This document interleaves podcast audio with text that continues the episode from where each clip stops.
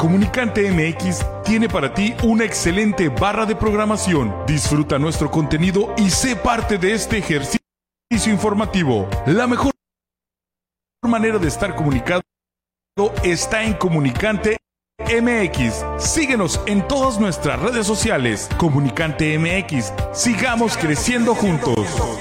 Pollo Asil queremos consentirte toda la semana. Por eso, todos los días te damos excelentes combos. ¿Ya probaste nuestras diferentes opciones para comer? Si no lo has hecho, ven a disfrutar de nuestro delicioso menú. Nuestro sabor es la mejor promoción.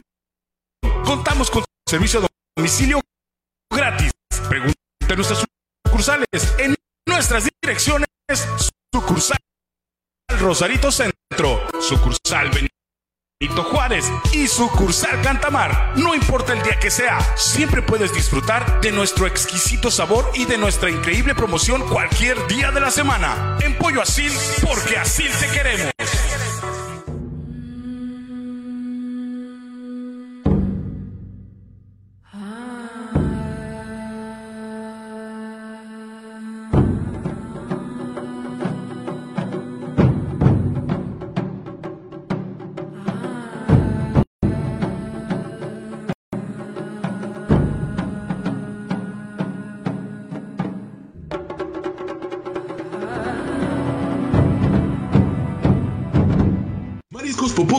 Te invita a disfrutar de su excelente menú. Mariscos frescos y de la mejor calidad. El placer del mar listo para degustar. Ven y prueba nuestros platillos y botanas con un ambiente 100% familiar y con todo el protocolo de seguridad de higiene. Escápate a Mariscos Popotla Junior y prueba el mejor sazón en mariscos. Estamos en Boulevard Popotla, kilómetro 30, número 3103. Pide para llevar al 661-100-2598. Mariscos Popotla Junior, del mar listo para degustar.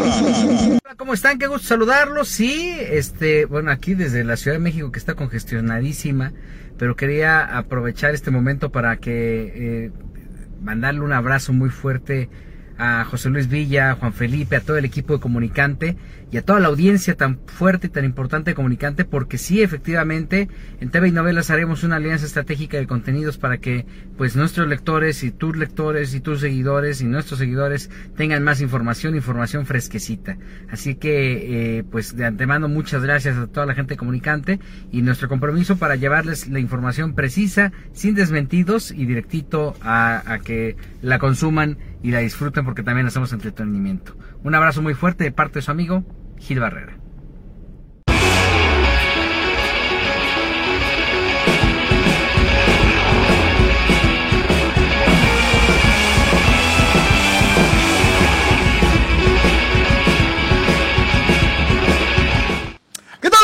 Bueno que están con nosotros, señores y señores. Bienvenidos a Deportes. Nos da mucho gusto saludarlos a todos y a cada uno de ustedes, donde quiera que se encuentren. Muchísimas gracias por estar con nosotros y, como siempre, invitándolo a participar activamente en cualquiera de las plataformas en donde nos hagas favor de estar siguiendo esta transmisión, en donde seguiremos comentando los deportes entre amigos y, sobre todo, con tu participación en el único programa deportivo donde realmente existe comunicación ida y vuelta. Participa en todas las plataformas, deja tu comentario, especialmente a los amigos de Comunicante MX, nuestra nueva casa. Recordarles que esto es de ida y vuelta. Es muy importante que si nos ves a través de Comunicante MX empieces a dejar tus comentarios, que manifiestes eh, eh, tus pros y tus contras sobre algunos de los temas que se, se, presentan en la mesa de análisis. Así que por favor, amigos de Comunicante MX, a ponerse las pilas y empezar a participar. De la misma manera para todos los amigos tradicionales dentro de la base, en la página de Facebook de Deportes, de YouTube, de Twitch y de todas eh, las otras plataformas en donde podemos interactuar con ustedes. Muchísimas gracias una vez más, especialmente a nuestros amigos de Patreon. Sin nuestros patrocinadores en Patreon, la realización de Deportes sería imposible. Así que gracias, de veras, muchísimas gracias a todos los que forman parte de nuestro cuerpo de soporte en Patreon. Desde luego, si quieres participar y apoyar la realización de este programa, www.patreon.com, www.patreon.com, en donde puedes enterarte de los tres planes de apoyo fijo para esta emisión y desde luego el plan de apoyo voluntario. Ayúdanos a seguir platicando de deportes como nos gusta aquí, aquí precisamente en Deportes. La producción de Don Abel Romero, a quien saludamos allá en La Covacha. Saludos, mi querido Abel.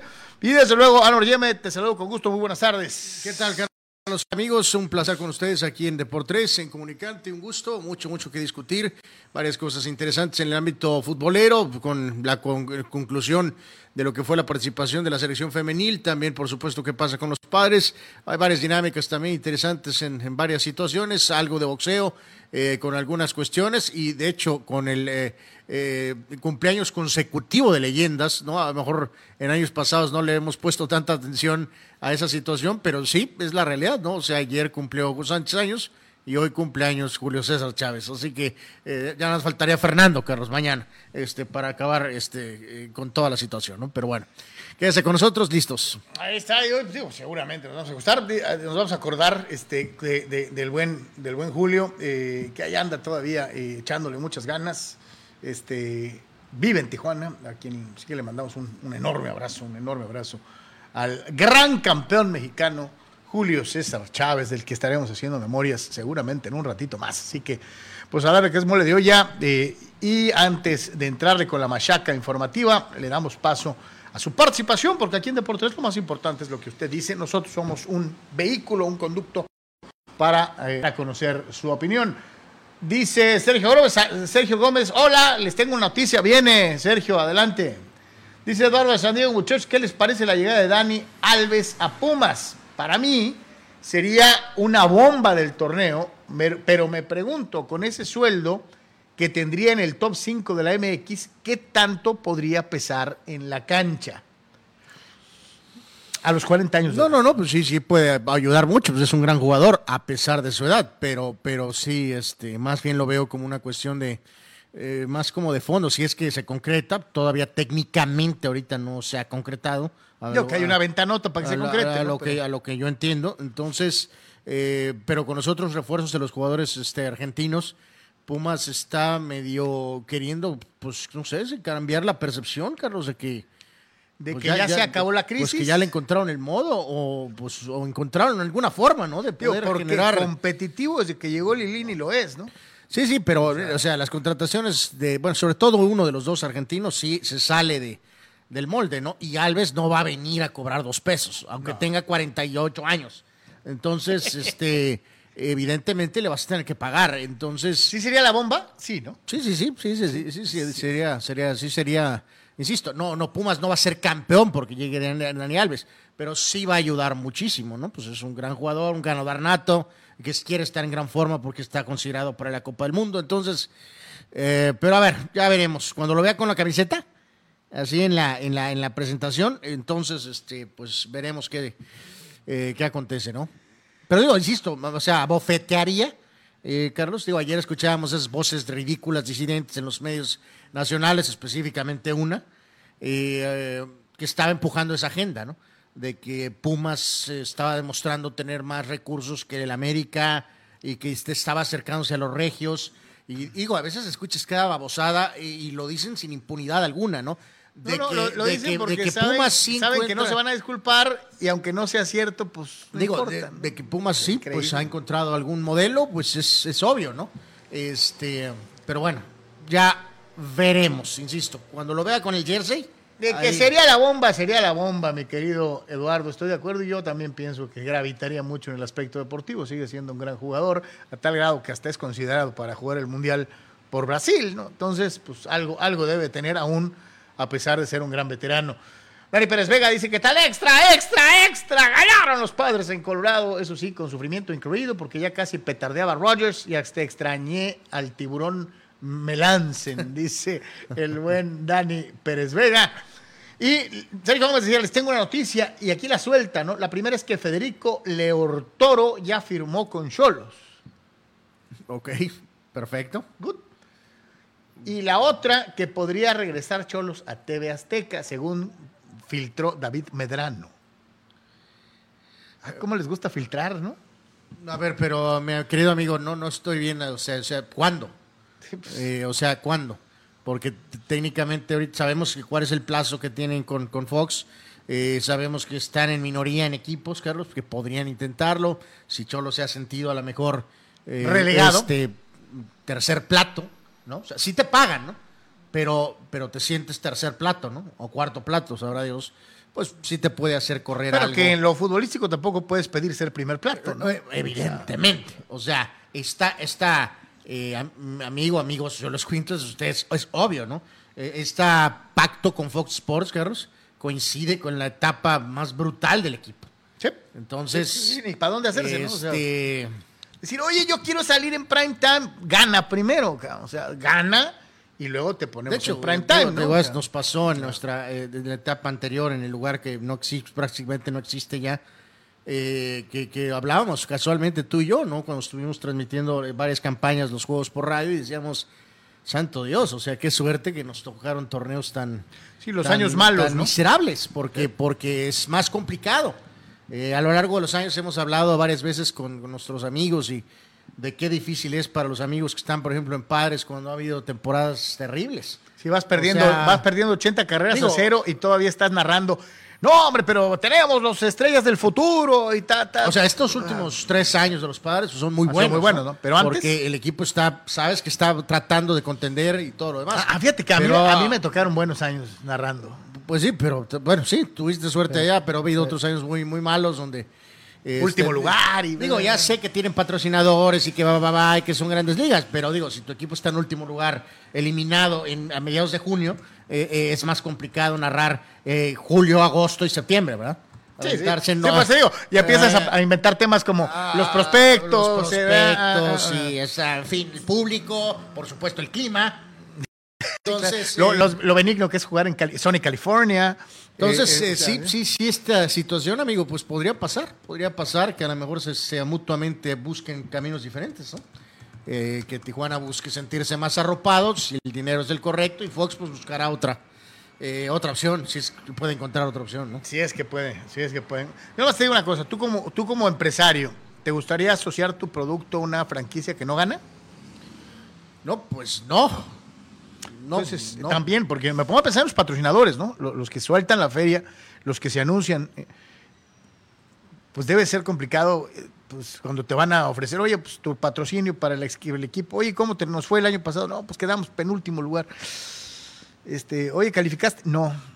Oye, eh, Sí, debe sí, ser y lo de la percepción, ¿no? Con la gente. Muy difícil. O sea, fuera de los de los de los de la base que sí están De los de Die Hard, en ¿no? las buenas y en las malas y que ahí están, pero, pero hay mucha gente que de ser un equipo nuevo, ilusión, a lo largo de los últimos años esa percepción se ha esfumado y ya se ha convertido en la percepción de un equipo eh, pues de complemento.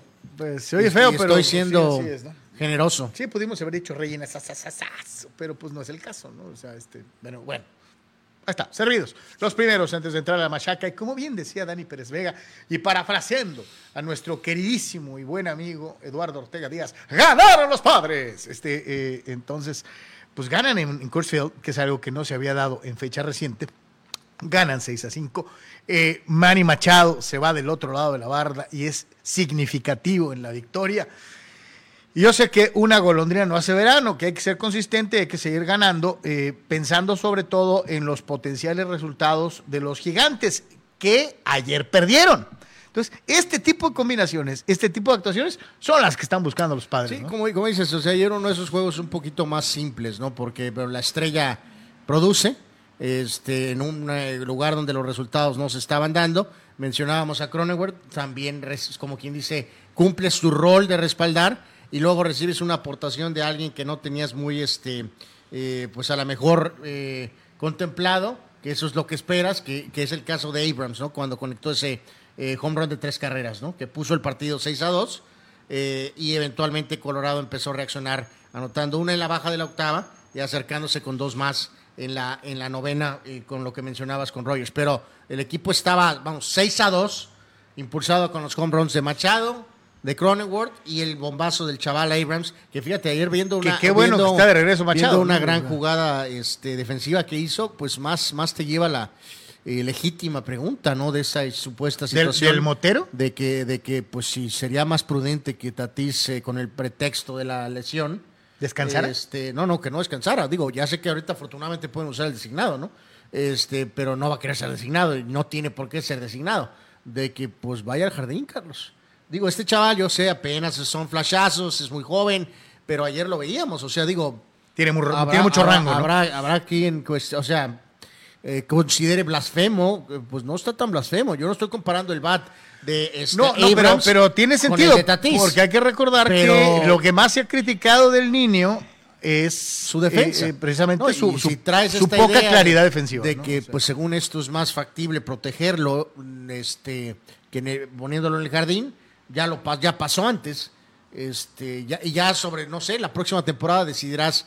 eh, ¿Qué hacer con o Profar o con- No, no, me refiero, no, o sea, si de veras le, le quieres decir a este compañero, pues, ¿sabes qué, compadre? Pues a lo mejor tu posición es jardinero, o sea, sé que tu ego dice que quieres ser Que yo soy shortstop, eh, ¿no? shortstop, pero pues a lo mejor no lo es. O sea, todo esto no es nada definitivo, son, son cosas que se, se platican.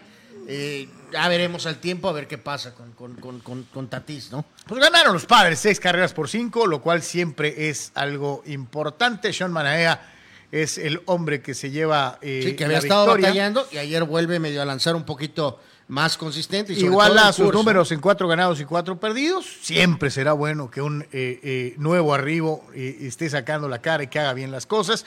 Ayer decíamos que Jake Cronenworth había bajado un poco su producción. Ayer se vio bien, lo cual pues habla eh, obviamente de que cuando Machado y Cronenworth funcionan, aunque no tengas, digo, Machado, Cronenworth y Hosmer, cuando estos tres funcionan, la ausencia de, de Tatis es obviamente menos eh, notable o menos dolorosa. Eh, para el día de hoy le toca a Mike Clevinger salir a la loma de los disparos. Tiene dos triunfos, un descalabro en lo que va de la temporada para enfrentarse al zurdo Austin Gumber en eh, Coors Field. Así que vamos a ver cómo le va a Clevinger eh, y ojalá Sí, que, vaya eh, bien. hay que regresar a lo de, a lo de Manaya, ¿no? Que reitero, no había lanzado eh, bien y a ver si genera más confianza el hecho de tirar decente en, en, en Kurs, ¿no? Cinco hits en seis entradas y un tercio, ponchar a cinco y solamente dio un, este, un pasaporte, ¿no? El Rogers queda con 24 rescates en 29 chances, ¿no? De lo que decía nuestro amigo Que de, no de Melanson, este, 24 de 29. No se oye mal, ¿no? Pero para un cerrador volar más de 4 o 5, pues ya es algo, ¿no? Este, Pues sí, sí es, o sea, es eh, el toquecito digno de amenaza, ¿no? De, de- de que sabes que puedes tallar sin duda alguna, ¿no? Ureña cargó con la derrota, eh, dos carreras y siete hits en seis entradas en este compromiso. Manaya apenas 4 y 4 después del buen inicio. Sí. Apenas 4 y 4 hasta este momento. Por eso mencionaba que siempre es bueno y a pesar de todo que un nuevo ingreso, bueno, igual esos números y que empiece a pensar en números positivos de aquí para adelante en lo que resta, en lo que resta de la temporada. Hay Así que que, agregar de lo de hoy, este, decíamos Dodgers reaparece hoy jugando en San Luis, este, y Nueva York estará eh, también reapareciendo hoy, no jugaron ayer, Yankees se enfrenta a Cincinnati en casa con Cole este, lanzando esto dentro de los equipos eh, eh, al, al dar que sigue la. Nation, a lo que damos seguimiento día a día. y ¿no? Gigantes se enfrenta a Diamantes, ¿no? Que tiene mucho que ver, reiteramos, esa persecución de San Francisco a San Diego. Y pues vamos a empezar a darle un poquito más también de, de enfoque a lo que son los gigantes, eh, que son los, los que tratarán de desbancar a los padres de aquí al cierre de temporada. Eh, con los Dyers, el eh, día de hoy a la lomita va Mitch White. Así que, bueno, pues ahí está lo que es el béisbol de las grandes ligas. Y como es una costumbre, señoras y señores, y porque usted lo pide, esta es la gustada sección, el mejor bateador, el mejor lanzador y el nombre beisbolero del día. Bueno, Carlos se emociona eh, mucho Anuar, Yandy eh, Díaz. por esta este, Yandy Díaz. sección. Bueno, Yandy Díaz, pues vamos. Yandy Díaz. Bueno, Jake Mariste. ¿A cuántos Yandis conoces en tu vida, maldita sea? Bueno, pues, bueno, pero, ok, señor, eh, en cuanto a bateo, bueno, Yandy Díaz, más allá de que se llame Yandy Díaz, de 3-3, eh, tres carreras por reducidas. Eh, Jake Marisny con Pittsburgh también sólido partido. Marisny. También su, su nombre puede entrar en la Este ecuación. también, Le- Leodi Taveras. Leodi. Leody Taveras, pues sí, tres carreras impulsadas. Bobby Witt, eh, bateador. Antes había un pitcher que se llamaba Bobby Witt. así es. Este, con Mira, mira quién apareció ahí. Y, y está Cronenworth como uno de los bateadores más destacados de la jornada de ayer. El veteranazo, pues Super Max Scherzer aparece aquí, lanza bien con los Mets. Siete entradas y nueve ponches. Brad Keller con Kansas. Eh, Mitch, Mitch Keller. Mitch Keller con ¿Serán Pittsburgh. algo? Eh, pues no estoy seguro, creo que No, no. hombre, este es buenísimo, Anuar. Este es de los consentidos de este año. Pues será tu consentido, mío no. Dilo. No, no, dilo tú. Miles Micolas. Miles Micolas, el griego. Miles Micolas. ¿Cómo le fue a Micolas? Te estás regodeando, ¿no? No, ¿cómo crees? Bueno, eh, y el señor Merrill Kelly, así todos ellos lanzando bastante bien. Supongo que como se regodeó el señor, pues eh, Miles es el que gana, supongo. Este, ¿Cuál- cuál- hoy, hoy, hay, hoy hay empate entre Leodi Taveras y Miles Micolas. Ahí están los nombres beisboleros del día para su disfrute. Este, y sí, dígame cuántos conoce, cuántas personas conocen en la vida real que se llamen Yandy o Leodi. eh, bueno, pues mucho más, pues que es, será dominicano, puertorriqueño, ¿no? Más, Sí, sí, sí, supongo. evidentemente en México no hay muchos yandis, ni leodis. Leodis. Leodis Yeme. Ok, señores, señores, vamos a ver esto que es el ranking que cada semana le presentamos de Major League Baseball. ¿Quiénes son los que ascienden? Oye, decir de Scherzer, por bajan, cierto, ¿no? se que después de la lesión, o sea, 6 y 1, 2.15 de efectividad, ¿no? Pues Sí, que es lo que siempre esperas que- de- lo que- del fulano, ¿no? Digo, o sea, va bien, salvo el periodo que estuvo fuera por lesión. Ahí está, vámonos a esto que es la clasificación semanal, cómo se ponen y quiénes están arriba y quiénes están abajo, no se mueven y es de entenderse, los Yankees de Nueva York siguen siendo el equipo más caliente de Major League Baseball, los Astros tampoco les pierden el paso y aparecen en esa segunda posición, para algunos, como yo, deberían de ser los Dyers, pero es entendible que pongan al equipo de Houston. El 4 siguen siendo los Mets que no se mueven de ahí desde hace un rato. Pues no tienen por qué moverse. Eh, los Bravos de Atlanta se acercan, es de los que se asci- ascienden. Es de los que ascienden. Y ya desbancaron a los padrecitos que aparecen sextos en la clasificación. Y complementan Milwaukee, Boston también que ha estado subiendo, Subiendo, bastante, Toronto y Minnesota. Eh, como dice Carlos, pues sí, podría ser Dodgers 2 y Astros 3 sin ningún problema, pero tampoco tengo detalles si es Astros 2 o Dodgers 3, así que pues me parece co- correcta, ¿no? Digo, San Diego está 50 y 38, reafirmamos, y Atlanta está ya 52 y 36, ¿no? Entonces, eh, eh, vamos, campeón defensor, entonces, eh, vamos, sigue siendo muy claro que, es- que están en- en- en, Sí, están en el juego, ¿no? están, definitivamente en el juego, ¿no? Sí, totalmente. Este, pues esto pasa entonces en las grandes ligas, pero en la Liga Mexicana de Béisbol, eh, hay que recordar, se ha implementado la modalidad de Monday Night Baseball. Eh, eh, digo, también lo hicieron en la Liga MX y ha sido desastroso. Eh, Sí, que ya lo hemos dicho, porque no, no, no has, no das la prioridad a tratar de poner Los mejores juegos, Los ¿no? juegos de una manera independiente, ¿no? O sea, no, no, y tratar de escoger en el calendario las mejores combinaciones, ¿no? Como lo hace la no NFL. todas, porque digo, a veces hay también bodrios de NFL en lunes, Sí, pero, sí, sí, pero los menos, supuestamente ¿no? son la minoría, exacto. Exacto. Ese es el punto de. Entonces aquí sí como que a veces les falla. eh, vámonos al Monday Night Baseball dentro de lo que es precisamente la Liga Mexicana de Béisbol con los guerrerazos de Oaxaca, Anuar Yeme. Eh, sí, pues básicamente entonces este, reiteramos ¿no? en lo que fue la, esta jornada de básicamente este juego. Sultanes ganando 12 carreras a 6 a Guerreros.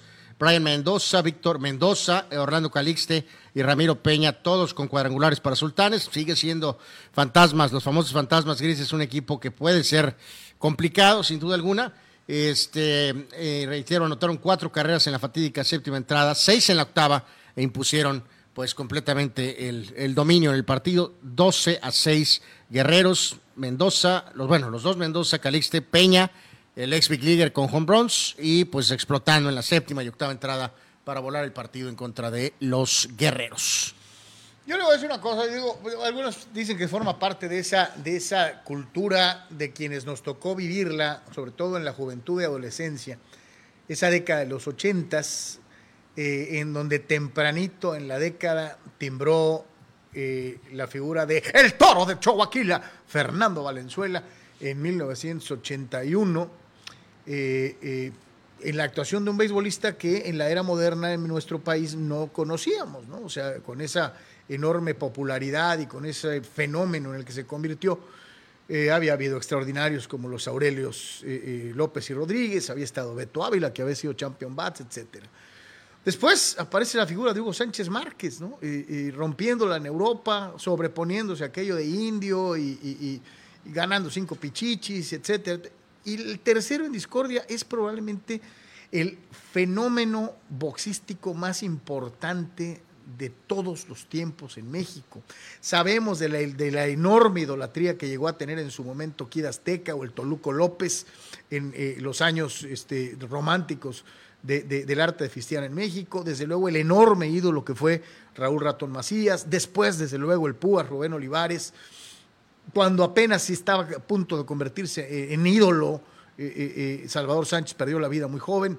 Pero apareció la figura de Julio César Chávez González. Y Julio César Chávez González paralizaba al país. No es cotorreo. Los que lo vivimos, si tienes menos de 20 años o, andas en los 25, 26 años, no tienes ni idea de lo que era ver pelea, o sea, de lo que era un día de pelea de Julio César Chávez en su prime, en su momento más importante. De verdad, todos los bares y restaurantes de todas las ciudades de México se atiborraban. La gente no salía de sus casas y la pasaban en la tele. Que, que le tocó el incipiente inicio del famoso pay-per-view, ¿te, acuerdas? ¿te Sí, sí, sí, sí. Entonces mucha gente tenía que salir a fuerzas a verla en un bar o en un, o en un, o en un restaurante. Pero era impresionante ver el grado de idolatría por Julio, ¿no? Sí, sí, sí, sí, totalmente, ¿no? Que, eh, vamos, ha sido una combinación de, de factores, ¿no? Que han catapultado a Julio de, de, eh, de la cuestión del récord, la cuestión de sus triunfos eh, importantes. Su este, etapa de muy- Muy, invencibilidad, muy, claros, ¿no? Desde el triunfo de la Azabache.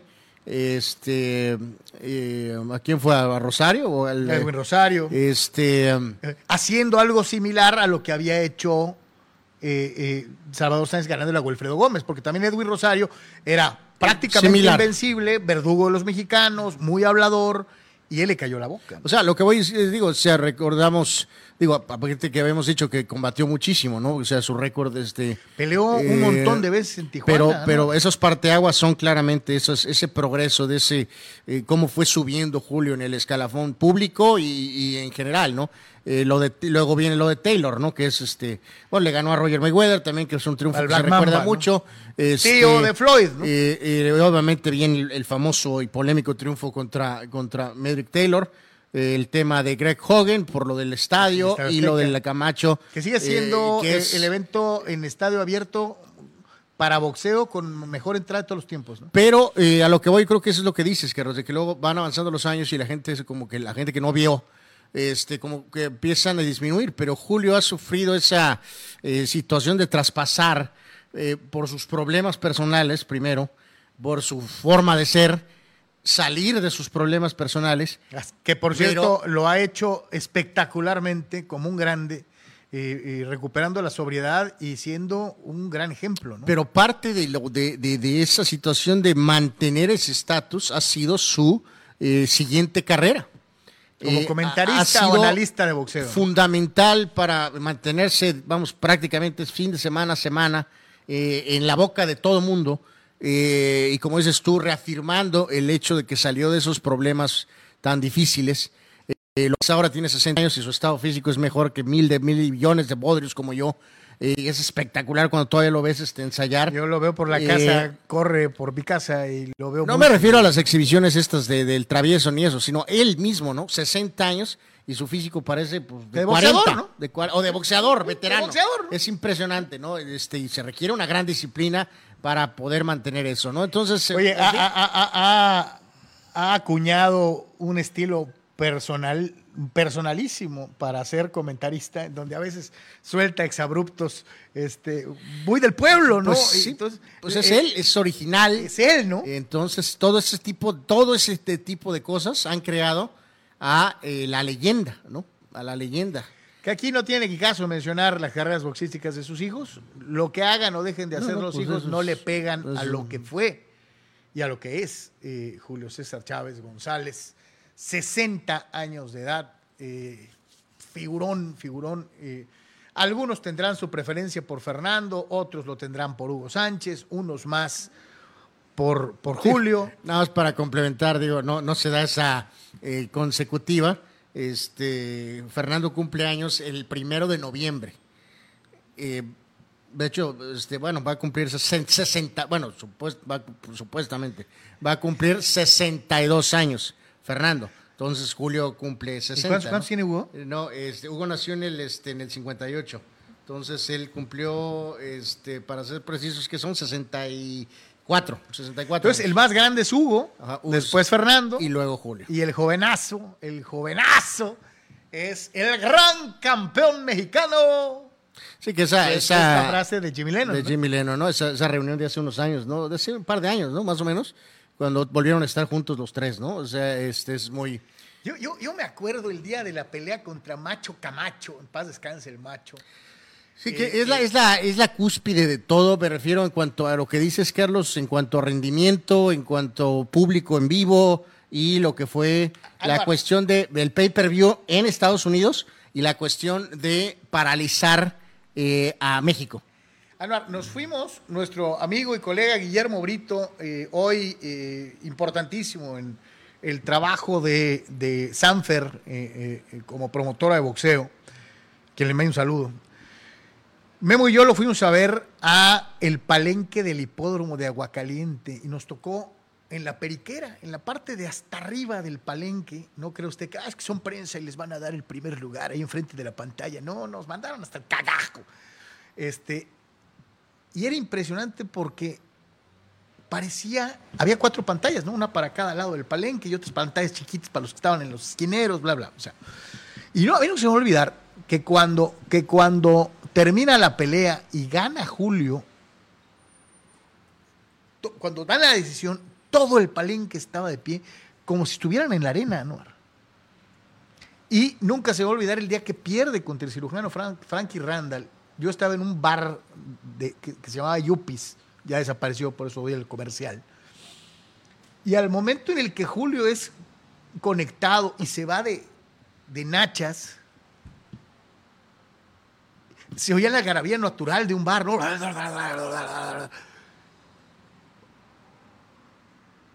Sí, ah, eh, esto, esto a ti te tocó aquí en Tijuana, ¿no? Sí, en Tijuana. Obviamente, ya decías el lugar. A mí me tocó Silencio. también en un Guadalajara, en un este eh, conocido eh, lugar de, de- de aquel lugar, de aquellos tiempos en la ciudad de Guadalajara.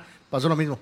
Literalmente este, estaba el escandaloso y cuando reposaron las de Julio, eh, el, el- el, eh, el atascado y popular eh, A reventar, sit- ¿eh? sitio nocturno se quedó Todos nos quedamos así. incrédulos ante lo que estábamos viendo. Y, y- y nos tardó en caer el 20. el sea, invencible Julio César Chávez estaba siendo vencido y que había caído, eh, porque eso es lo que parecía Julio, verdaderamente pues invencible. Eh, fue, fue increíble, ¿no? Fue increíble. Después se da la, la derrota y, y curiosamente... la, la difícil etapa final, Carlos. ¿no? Y cuando se da la derrota, curiosamente, aquellos que lo idolatraban, muchos le empezaron a tirar, le empezaron a sacar trapos al sol. Dicen por ahí que cuando estás hasta arriba tienes un montón de amigos, cuando no te empieza a ir tan bien, eh, eh, de- de- misteriosamente los que eran tus cuates desaparecen. Así le pasó a Julio, pero ha sabido sobreponerse a todo. Enhorabuena, felicidades a Julio César Chávez González, el gran campeón mexicano. Gran campeón mexicano. Enhorabuena por Julio. Bueno, eh, complemento, Carlos, eh, amigos, eh, mi querido Abel, nada más me, hago mención de- del tema de toros, que no van a jugar hasta este jueves por la cuestión de que Diablos trae temas de COVID, ¿no? Por eso no los habíamos mencionado. Entonces, este, van a tener que regresar a la actividad hasta lo que es este eh, muy probablemente el jueves. Es, el jueves es el día que están indicando eh, que se van a jugar eh, con doble cartelera. Diablos. De- en general, la Liga Mexicana ha tenido Oye, y- y- algo de y- detalles de COVID. Y aprovechar, ¿no? Para recordar a los amigos que, que cuando parecía que ya la habíamos librado, y en Estados Unidos reportan un, un- un incremento en los, en los contagios, en México es ya cosa de hace tres semanas. Así que no caigamos en confianzas, eh, más vale póngase su cubrebocas, lávese muy bien las manos, porque esto está por todos lados. ¿no? Sí, o sea, para ser más precisos, o sea, todo indica que se va a tratar de jugar, digo, parece que se va a jugar mañana y lo que era el juego de hoy se va a jugar el, el día jueves en doble cartelera. Váyase al quiere ir al estadio, En, quiere- en- en- en México. Ajá, ajá. En México. Quiere ir al estadio, vaya a lugares públicos, llévese su cubrebocas. Llévese su cubrebocas. Es una realidad está eh, eh, fuerte la situación del contagio. Así que no, no, no hagamos confianza eh, y por favor cuídese mucho, cuídese mucho. es muy, muy importante. Seguimos en el tema del boxeo y bueno, pues por ahí ya lo empiezan a manejar como que ahí viene la venganza del Canelo, porque parece ser, de acuerdo a la Asociación Mundial de Boxeo, que es un hecho el que el zurdo Ramírez estará enfrentándose al ruso Dimitri Vivol, según la Asociación Mundial de Boxeo dio a conocer el lunes. se supone que el Mazatleco es el retador oficial y que de esta manera habrá la pelea de manera casi, casi inmediata. Hay que dejarlo bien claro. Eh, sería en las 175 libras, sería una combinación extraordinaria con la velocidad, la constancia y el buen quehacer boxístico de Vivol en contra de un hombre de resistencia granítica, de gran pegada, porque el zurdo pega como patada de mula, y con eh, una enorme condición física. Sería, inclusive, y hay que dejarlo bien claro, el zurdo es hasta más alto que Vivol. Eh, lo cual estaría fíjate que como se dio esta situación, Carlos, no me, no me es parte de lo que es el boxeo moderno, ¿no? Porque eh, en uno de los reportes textuales dice, obviamente, la Asociación Mundial de Boxeo eh, básicamente lleva o indica que se tiene que llevar a cabo este combate. Como mandatoria. el promotor Eddie Hearn deseaba que Vivol peleara ante Joshua Bauchi después de vencer al Canelo sus planes ahora son con, algún detalle por esta cuestión de lo que indica la Asociación Mundial, la AMB, la Asociación Mundial de Boxeo. Y de la olla, que está más del lado del zurdo, eh, pues se alegra de que ahora el zurdo, que ya lo mencionamos hace un ratito, platicábamos tú y yo, pues no ha tenido eh, el reflector. No, ha tenido el reflector. Aparentemente tiene la calidad, pero es uno de esos boxeadores que entre que unos dicen que le, que le dan la vuelta, que, que, que, le, que le tienen miedo, y otros que dicen que no genera nada, ¿no? O sea, a pesar de que tiene calidad boxística, que no genera lo suficiente para ser puesto en una pelea de, renombre. Eh, de la olla entonces está eh, involucrándose con el tema de en dónde sería el combate y de esto y que el otro. Eh, así que es, o sea, la, asociación dicta esto, Carlos, porque pues parece que es lo que debe de ser, ¿no?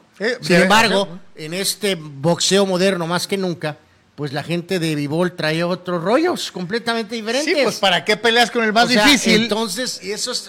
sí, hay que sacarle provecho al título, ¿no? ¿Cómo hace eh, a veces o genera problemas esa, esa situación? Así que, pues esperemos que esto ya nada, sea todo absolutamente definido, cuándo, cómo, dónde, y, y simplemente se dé este combate. ¿Sí te acuerdas lo que dijo Vivol luego, luego terminando? Le es más, se la cambio. Ahora yo voy, yo bajo de peso y me, me pongo en la división donde es campeón indiscutido el Canelo. O sea, lo que él quería el, el billete inmediato. Volver a pelear con el Canelo. Efectivamente. Por lo ahí que está la lana. el dinero, exactamente. Este, entonces, eh, parece ser que no. Si quiere seguir siendo campeón, eh, tendrá que hacer caso de esto que es un, el retador oficial, el obligatorio, que es el zurdo Ramírez. 44 ganadas, 0 perdidas, 30 knockouts a lo largo de su carrera profesional. Así que, pues ahí está. Pues, quería una oportunidad, pues ahí la, ahí la este, que yo te parece que la va alguna a vez, y, a ver si podemos eh, ver a Sócrates en estos días, eh,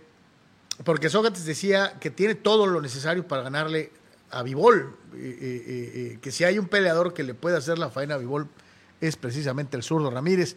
A ver si hay chance de platicar eh, un poquito más adelante con el buen Soc para que nos dé su, su punto de vista. Antes de irnos a las famosas eh, eh, efemérides, a los nacimientos, los fallecimientos y los grandes sucesos, mi querido Abel Romero, ¿qué te parece si aquí en Comunicante MX nos vamos a la primera pausa comercial? Es de por tres, estamos en vivo. Regresamos.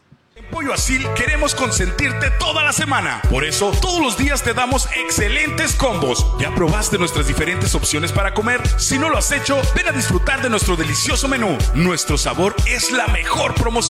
Contamos con servicio a domicilio gratis. Pregunta en nuestras sucursales. En nuestras direcciones, sucursal Rosarito Centro, sucursal Benito Juárez y sucursal Cantamar. No importa el día que sea, siempre puedes disfrutar de nuestro exquisito sabor y de nuestra increíble promoción cualquier día de la semana. En Pollo Asil, porque así te queremos.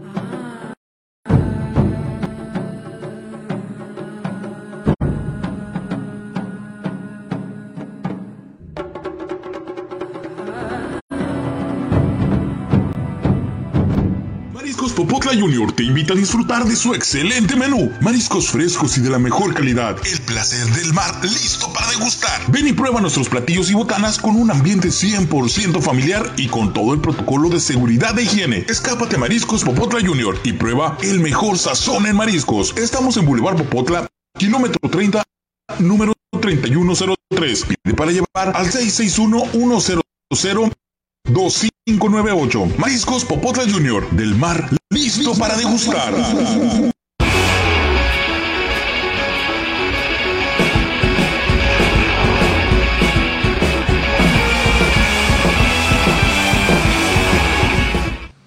Volvemos a Deportes en Comunicante MX. Muchas gracias a todos y a cada uno de los que nos hacen favor de acompañarnos en cualquiera de las plataformas. Y te recordamos que la página oficial de Deportes, con todas las noticias que ves comentadas en el programa y muchas más a lo largo del día, está en www.deportres.com. www.deportres.com.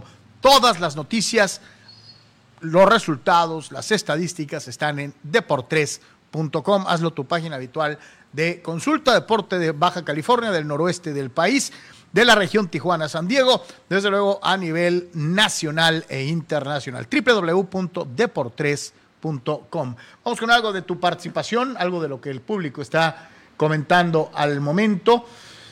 Y dice, Dice Víctor Baños, saludos, parece que se anda cayendo la contratación de Ormeño con mis chivas por un tema relacionado con la Chofis. dice, a ver qué pasa, ahorita el horno no está para bollos. Traen eso también de que la Otra óptica, amigo, este, que podemos ver aquí es que se arrugaron. Alguien se arrugó, ¿no? Este, Al ver la reacción de, eh, eh, la, opinión pública se echaron para atrás, ¿no? Digo, pueden ser varios factores, ¿no? Sí puede haber alguna cuestión ahí, puede ser un tema efectivamente económico puramente, pero también es válido considerar eh, que puede ser que se hayan arrugado. Eh, ante, como bien lo dijiste, Carlos, pues este, evidentemente las críticas fueron más, ¿no? Dice Raúl Limón, saludos antes cuando veía Veracruz, San Luis, etcétera, pensaba que eran equipos que a excepción de su ciudad no ofrecían nada a la liga, equipos ni fu ni fa. Ojalá que Cholos no acabe siendo eso porque para allá van, dice Raúl Limón. Bueno, Raúl, eh, de hecho en el, eh, otras plazas de Liga MX así consideran a Tijuana. Sí, por desgracia, ¿no? Este... Y, esa, y esa etiqueta te la quitas ganando, ¿no? O sea, siendo consistente. Yo te voy a decir una cosa, un equipo que era muy importante en algún momento de su historia, desde mediados de los 70 hasta eh, primeros tres años de los 90, Puebla de repente entró en una espiral terrible, le cambiaron el color del uniforme, cambió de dueños como siete veces y de ser un equipo importante pasó a ser de relleno. de relleno. Sí, y que tiene 30 años de ser campeón, ¿no? Y ahorita medio trata, están tratando de regresar a ser importantes de una u otra forma. Pero de que estos, estos equipos, en cuanto empiezan a dejar de ganar, corren el peligro de ser de relleno, sí, sí lo son, ¿no?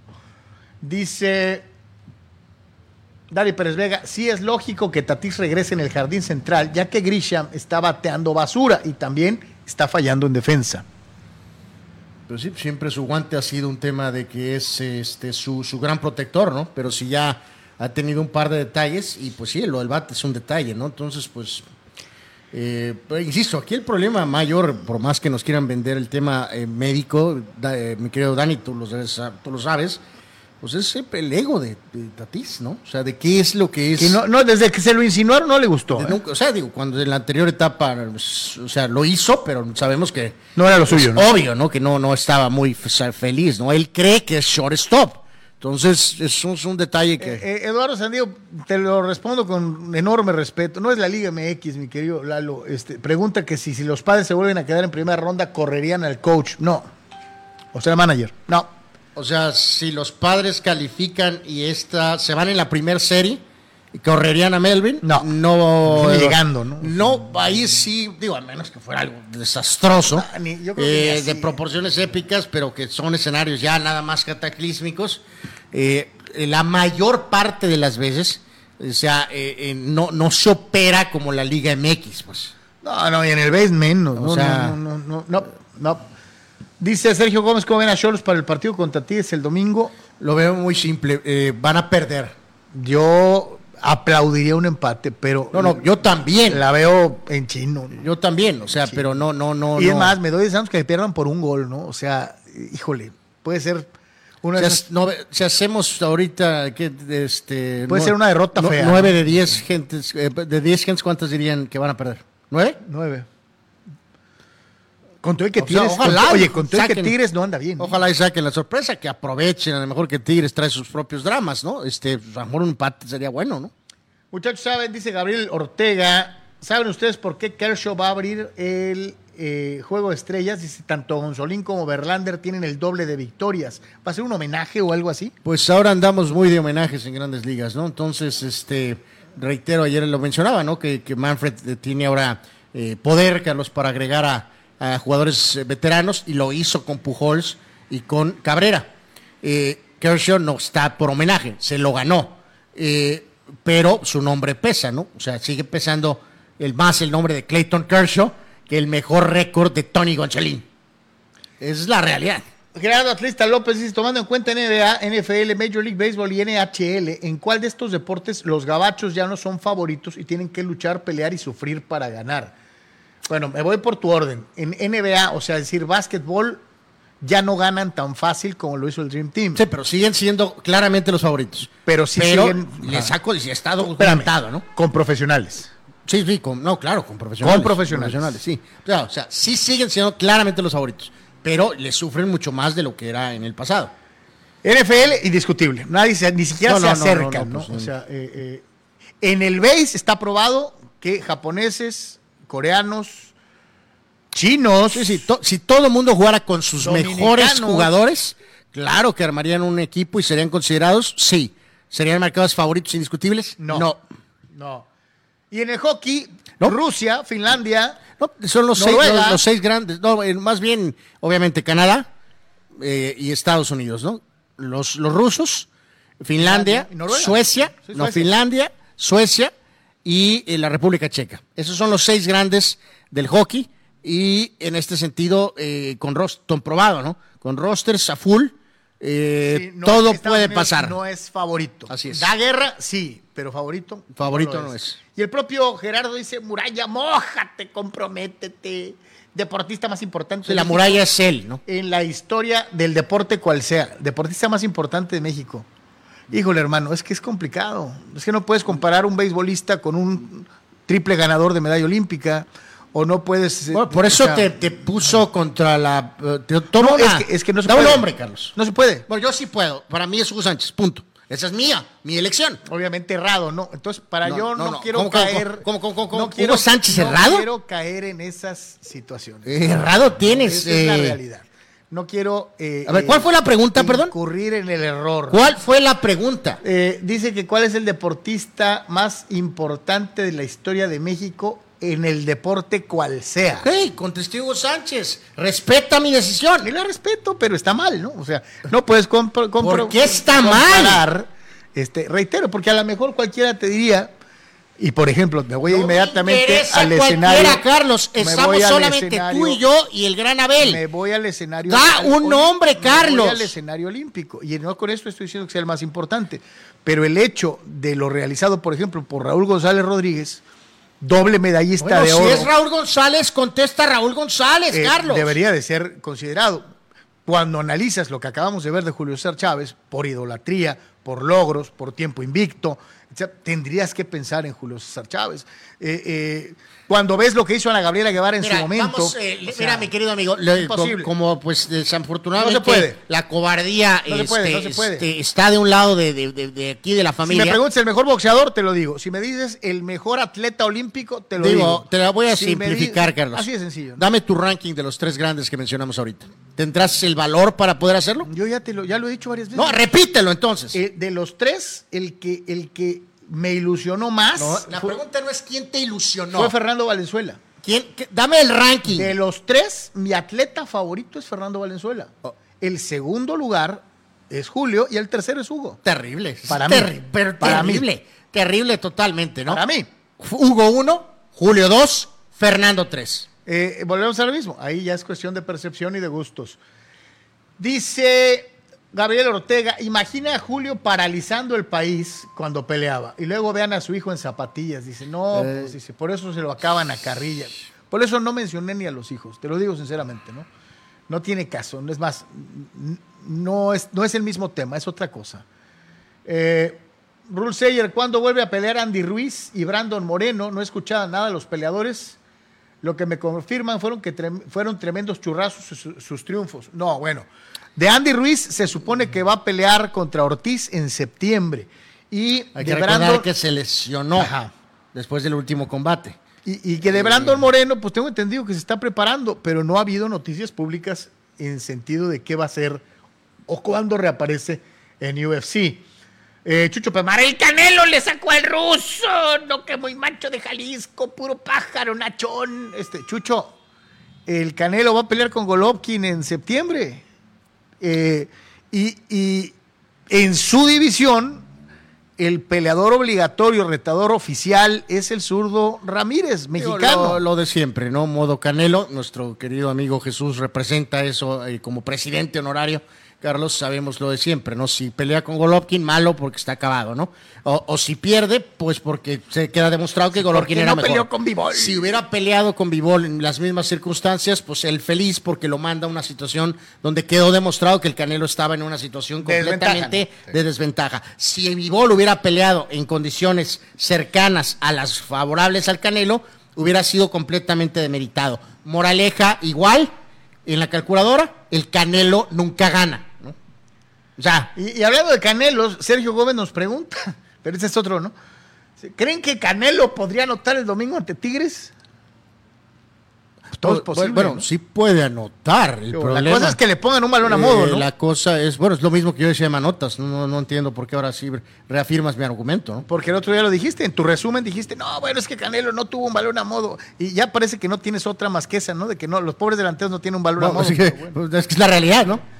Chucho Pemar dice, Cholos, Yo, yo- yo como un cobarde por el Cho- y cinco. Cholos van a perder 3 de 5 seguidos. Juega mejor el equipo del Romero Manso de cuarta división. Este, ay, Chucho.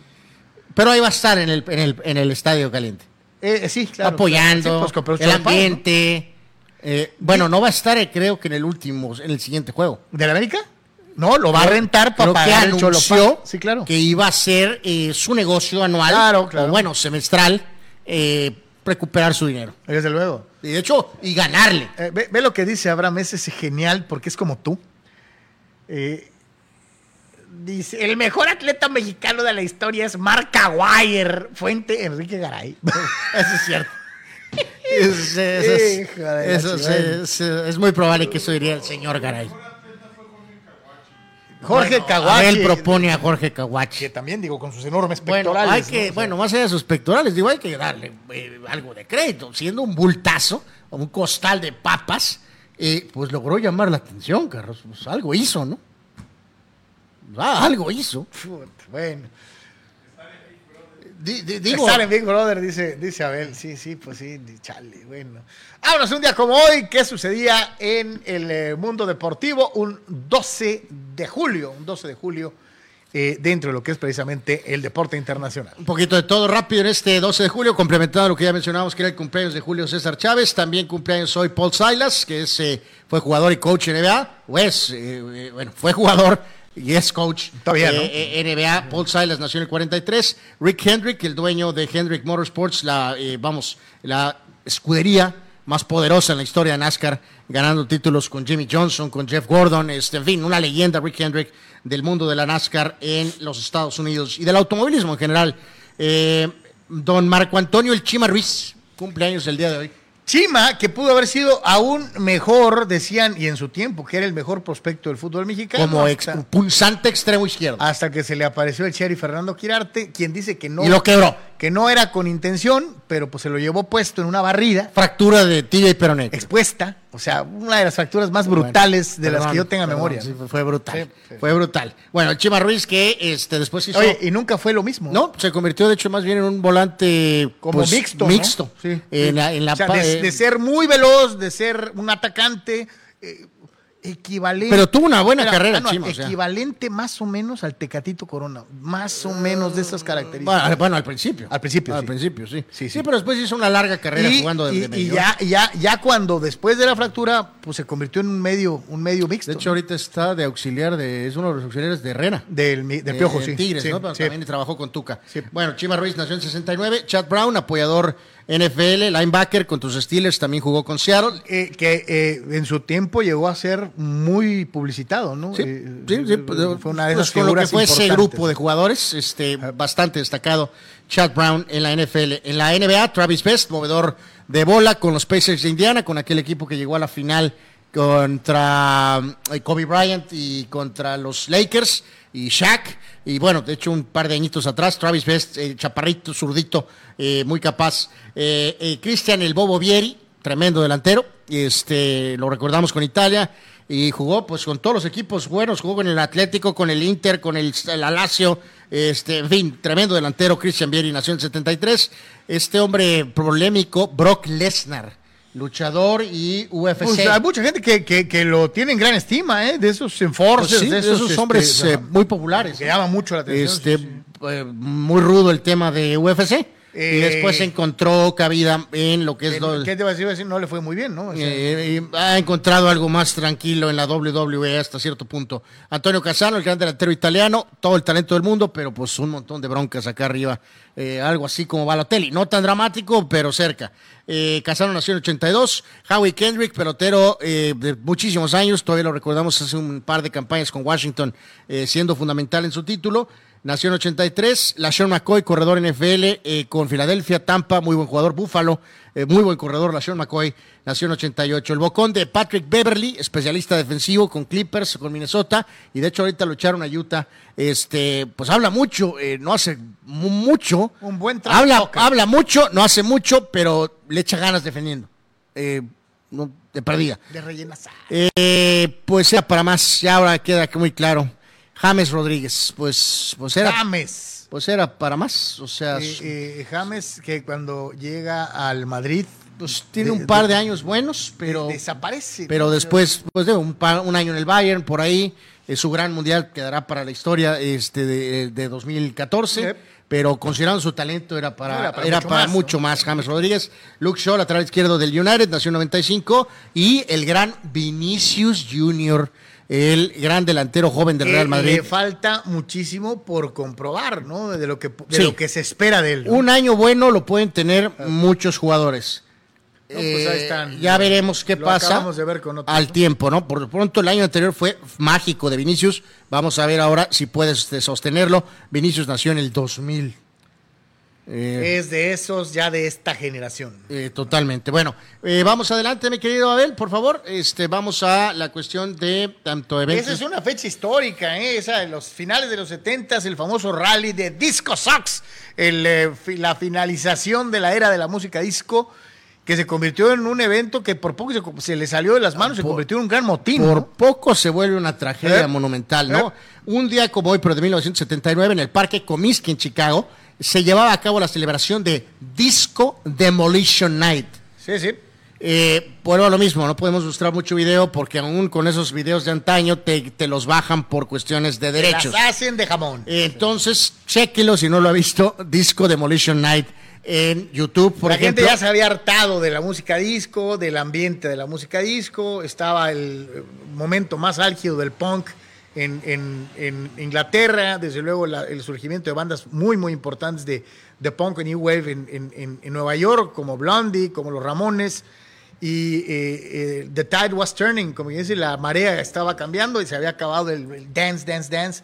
Y ahora pues todo era como que más rockerón y por eso hicieron Sí, la idea era como- Quemar la como, música Pues disco, sí, ¿no? o sea, protestar, así, no protestar, sino como que ponerle el punto final simbólicamente a la era disco y acabó convirtiéndose por poco en un Por zafarrancho en un motín, eh, monumental. Bueno, en 1989, un día como hoy, se retiraba el gran pitcher de los Yankees, Ron Guidry. Ay, como este, añoro a alguien así ahorita. Eh, Guidry en su carrera, 170 ganados, 91 perdidos, 329 de efectividad. Tremendo pitcher. Eh, ¿Son, mis nervios o los lanzadores de otras épocas se veían más grandes de edad en su apariencia. Bueno, pues Guidry aún de joven, no sé, el, el acá el mostacho. Sí, será el mostacho, El mostacho ¿no? siempre se vio como que... la- este, pero en fin, vamos, siempre ¿Te mantuvo de ese... Tom? ¿Te acuerdas Steve eh, Carlton? O sea, bueno, pero a la- pues no sé. lanzadores que se veían grandes, ¿no? Bueno, muchos de esos 70s, 80 a lo mejor echaban mucho party, Carlos. También, también. también. Este, pero en fin, y complementamos con, eh, pues, aunque le arda a Carlos, ¿no? Este, eh, Zinedine Zidane, mejor que Platini, por supuesto, eh, anotaba par de goles para derrotar a Brasil 3 a 0 en la final de la Copa del Mundo de 1998. La final más misteriosa, bueno, solamente después de la Inglaterra, la final más misteriosa. ¿Qué tiene misteriosa? Pues el señor los Ronaldo. Nazario se enfermó ya. ¿Cuál es el problema? alguien le dieron un elixir eh, misterioso, este, pero bueno. Y bueno, el punto es que Francia fue campeón del mundo eh, y fue importante que lo ratificó eh, par de años ganando la euro, este, Sí. dejando a un lado eso del tema de la Sí, sí, sí, claro. de la este De los elixires. los- no, no, de los bueno, elixirs y, y lo de la localía, ¿no? Recordemos que el grupo, bueno, no todos, pero la mayoría petardeó espectacularmente en 2002, pero en 2006 llegarían varios de ellos todavía hasta la final de 2006. Eh, que de no haber sido porque el propio Zidane cabecearía a Materazzi, a la mejor Francia pudo ser campeón del mundo otra vez, ¿no? Y, complementamos con los fallecimientos. los que se fueron, ¿no? Rapidito, par de personajes contrastantes. Eh, primero que nada, del lado derecho, gran jugador de los Yankees y analista muchos años, Bobby Mercer. Eh, cinco veces al juego de estrellas, falleció de cáncer eh, a los 62 años, un día como hoy, pero de 2008. Y el otro, pues, ay, qué personaje, Dios mío. Qué personaje tan, tan extraño de, de CONCACAF, ¿no? eh, parte de esa administrandem, ¿no? El señor Chuck Blazer y Jack Warner, que son pues, sinónimo de, de- de- una etapa miserable para la CONCACAF. Villanos, ¿no? Este, literalmente, Chuck Blazer eh, falleció también de cáncer a los 72 años, hace 5 años, en 2017. Polémico directivo, a más no poder, ¿no? O sea, este, Pero muy polémico. él y Warner, verdaderamente, sí. No, no, no, no. Pero bueno, pues, falleció un día como hoy. Dice Marco Verdejo, saludos a Carlos. ¿Qué opinan de que hay posibilidades de que SDSU emigre a otra conferencia en donde haya más lana y sea más competitiva? Pues no me extrañaría, ¿no? es algo pues que está dando en todos es que lados. va, a lo mejor, Marco, sí, pues va muy ligado porque a lo mejor el equipo de. eh, recordar, los que mueven aquí, pues el- las cosas son el de americano y el de básquet, ¿no? Eh, entonces, y los demás deportes, pues van, van atrás, ¿no? Siguen. Entonces, este, pues si por lo de los movimientos en americano, si se mueve eh, San Diego State, pues también podría haber movimiento, evidentemente, en, en las en otras, el resto en de, el las- resto de los de deportes, sí. Dice Víctor Baños, recomiendo, eh, recomendó creo que Eduardo la película Rise, dice, ya la vi, excelente. Si antes admiraba a Giannis ante tu compu, al ver su historia y la de su familia, lo admiro aún más. Esa no la he visto. Rise, la vida de Giannis ante tu compu. Eh, hay que verla, hay que verla. Dice, dice por acá, Juan Pitones, Chima Ruiz, el único que recuerdo que fue gol, error, oso y figura en acción. O sea, que, que cubrió todos los, lo- los, Los, los eh, puntos. ¿no? puntos. O sea, eh, gol, error, oso y figura. Todos en... en- en- ok. Dice Chava Zárate, saludos al cadáver Valdés. De hecho, ahorita vamos a mencionar al cadáver Valdés. Eh, no sé, cumpleaños hoy el cadáver, a lo mejor se nos fue por ahí, no sé. Dani Pérez Vega, Brandon quería pelear antes, pero Figueiredo le sacó a la pelea y luego se lesionó. Por eso irá por el título interino contra Kai Cara en Francia. Saludos y gracias, como siempre, mi querido Dani, por sacarnos las papas del fuego eh, eh, en, este, en este tema dentro de las artes marciales mixtas. Bueno, vamos con los Gulls. Este, Sí, pues, anuncio se del- veía venir, ¿no? del equipo de hockey de la vecina ciudad de San Diego. Este, que el año anterior, pues, al no alcanzaron a cerrar de la mejor forma posible. Batallaron Y muchísimo. se fueron muy pues, Pues, rápido. de los últimos 20 perdieron creo que 17. se furon, 18, ¿no? se fueron rápido, ¿no? En el tema del, del playoff.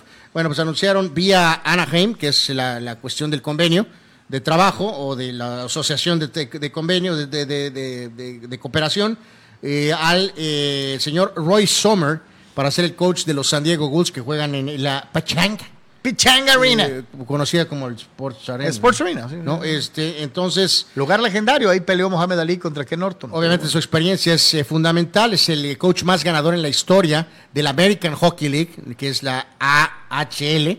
Esto, de acuerdo a las palabras del gerente general Rob Di Maio, que en su momento también fue un muy buen jugador. Somers tiene 65 años, eh, más triunfos en la historia de la AHL 808, más cantidad de juegos este, como, como coach, 26 años trabajando en la organización de San José con los Sharks y este, a lo largo de su carrera ha impulsado alrededor de 150 jugadores a llegar a, la, NHL, entre ellos por ahí algunos famosos recientemente como Mika Kriprosov, Evgeny Nabokov y este que hubiera sido uno de tus nombres favoritos, Carlos, el gran Jonathan Chicho. Chicho, este sí, sí, este es de los buenos. Bueno, Jonathan Chicho. ¿Cómo es tu jugador? Es bien Chicho. Eh, este, bueno, eh, ya pues, sabía que te ibas a lebrestar al escuchar el nombre es un buen nombre. Jonathan Chicho. Pero en fin, Roy Sommer, coach de los Colts para la próxima temporada. Vámonos con la Federación Internacional de Automovilismo, la famosa FIA, que a veces tiene puntadas medio pachecas, pero normalmente sí se presta para un montón de cosas. El señor Masi dice, con permiso, ahí nos vemos. Este, eh, esta es una de las organizaciones económicamente más poderosas de todas las que dirigen el deporte en el mundo. Bueno, eh, pues sí, de hecho por eso sorprende. Hay que recordar, Masi es el que fue, era el director de carrera de la infame culminación de, la, temporada anterior. De, la, de la que le costó el título a, Hamilton, y se lo dio a Verstappen. Eh, interpretando el libro de reglas, pues para que se pusiera más emocionante. Dice, yo veo el lado del negocio, no me importa lo deportivo. Pues los dueños me dicen que, que, pues que le mueva. ¿Y le movió? Pues sí, le movió, pero el reglamento decía otra cosa. Le movió. Eh, evidentemente esto favoreció, usted lo recordará, pues inevitablemente Verstappen tenía mejores llantas, crédito en ese momento, que porque ellos tomaron la decisión de tener las llantas, pero al adelantarlo y ponerlo atrás, evidentemente, pues prácticamente le otorgó el título a Verstappen eh, de manera pues muy, muy polémica. Lo quitaron del puesto de director de carrera de Fórmula 1 y lo enviaron a la FIA. Pues ahora ya tampoco en la FIA se va y por la frase famosa, amigos, que cuando usted le escucha en el ámbito deportivo, incluso del espectáculo y también de la política, cuando escuchas 99 veces de 100, se hace a un lado de su cargo. Se va voluntariamente. Va a atender asuntos de familia. Quiere pasar más tiempo con su familia. Quiere decir que es mentira. Eh, sí, es, 99 una salida digna. Así es. Entonces, pues habrá Dios que pase con el hombre, este señor Michael Massey pues para la historia de la Fórmula 1, Carlos, ahí está su nombre, ahí quedará. Este, eh, pues por esa decisión, en, una temporada histórica, con una culminación de locura absoluta. en una muy buena temporada, en donde hasta el final eh, fue controversial, ¿no? De una u otra manera. Totalmente. Y que sigue, pues ya, ya se revivió ahorita, ya están en guerra otra vez eh, a lo mejor no en el auto porque no está el Mercedes todavía en esas condiciones, pero por cuestiones de percepción de conductas de aficionados o por el tema de Piquet, también este, las diferencias entre Verstappen y Hamilton han vuelto a explotar, ¿no? Estamos en Comunicante MX, es Deportes totalmente en vivo, nos echamos un pollito y regresamos. En Pollo Asil queremos consentirte toda la semana. Por eso, todos los días te damos excelentes combos. ¿Ya probaste nuestras diferentes opciones para comer? Si no lo has hecho, ven a disfrutar de nuestro delicioso menú. Nuestro sabor es la mejor promoción. Contamos con servicio a domicilio gratis. Pregunta en nuestras sucursales. En nuestras direcciones, sucursal Rosarito Centro, sucursal Benito Juárez y sucursal Cantamar. No importa el día que sea, siempre puedes disfrutar de nuestro exquisito sabor y de nuestra increíble promoción cualquier día de la semana. En Pollo Asil, porque así te queremos.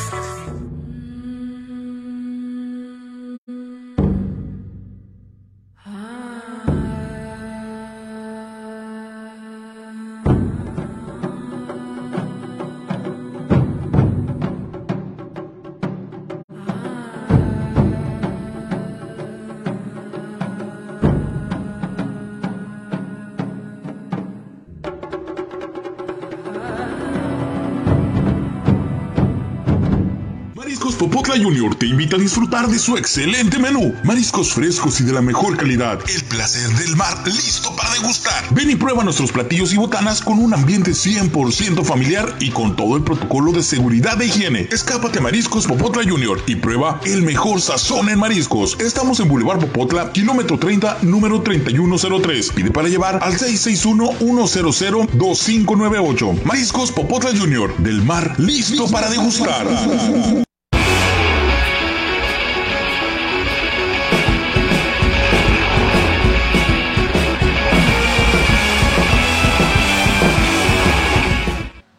Regreso en Deportes.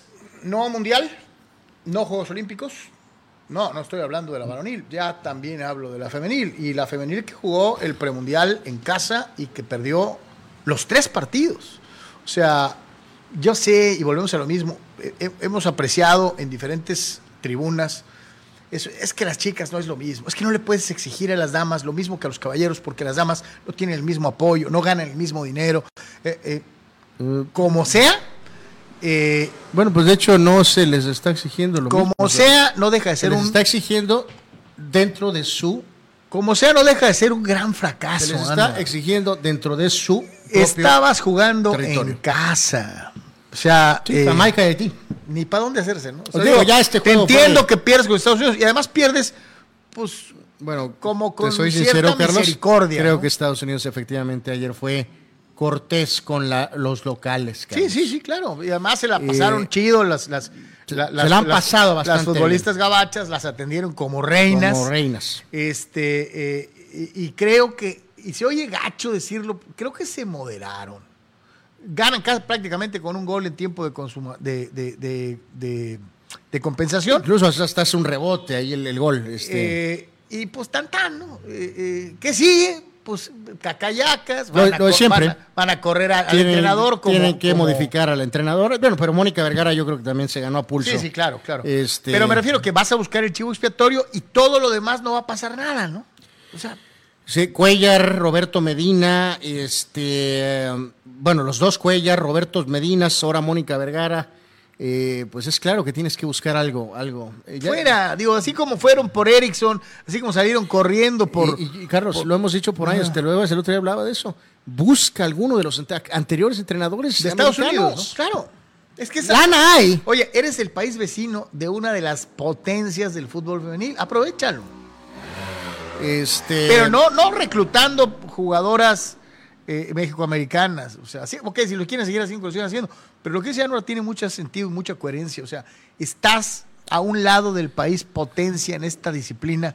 Y, tiene que haber coaches. Y, ¿no? vuelvo a mencionar, ¿no? Creo que sí va a causar una inestabilidad en la mente de algunos de nuestros gloriosos directivos en relación a la inversión que se está haciendo con la Liga MX femenil. O sea, no estamos diciendo vuelvo a lo mismo, ya lo había dicho el otro día, no es que se va a cancelar la Liga MX femenil mañana, pero sí con lo brillante que son nuestros directivos, más de alguno, alguno, ¿no? evidentemente haber dicho, a ver qué está pasando. O sea, estamos generando esto y ahora los resultados ahora fueron peores.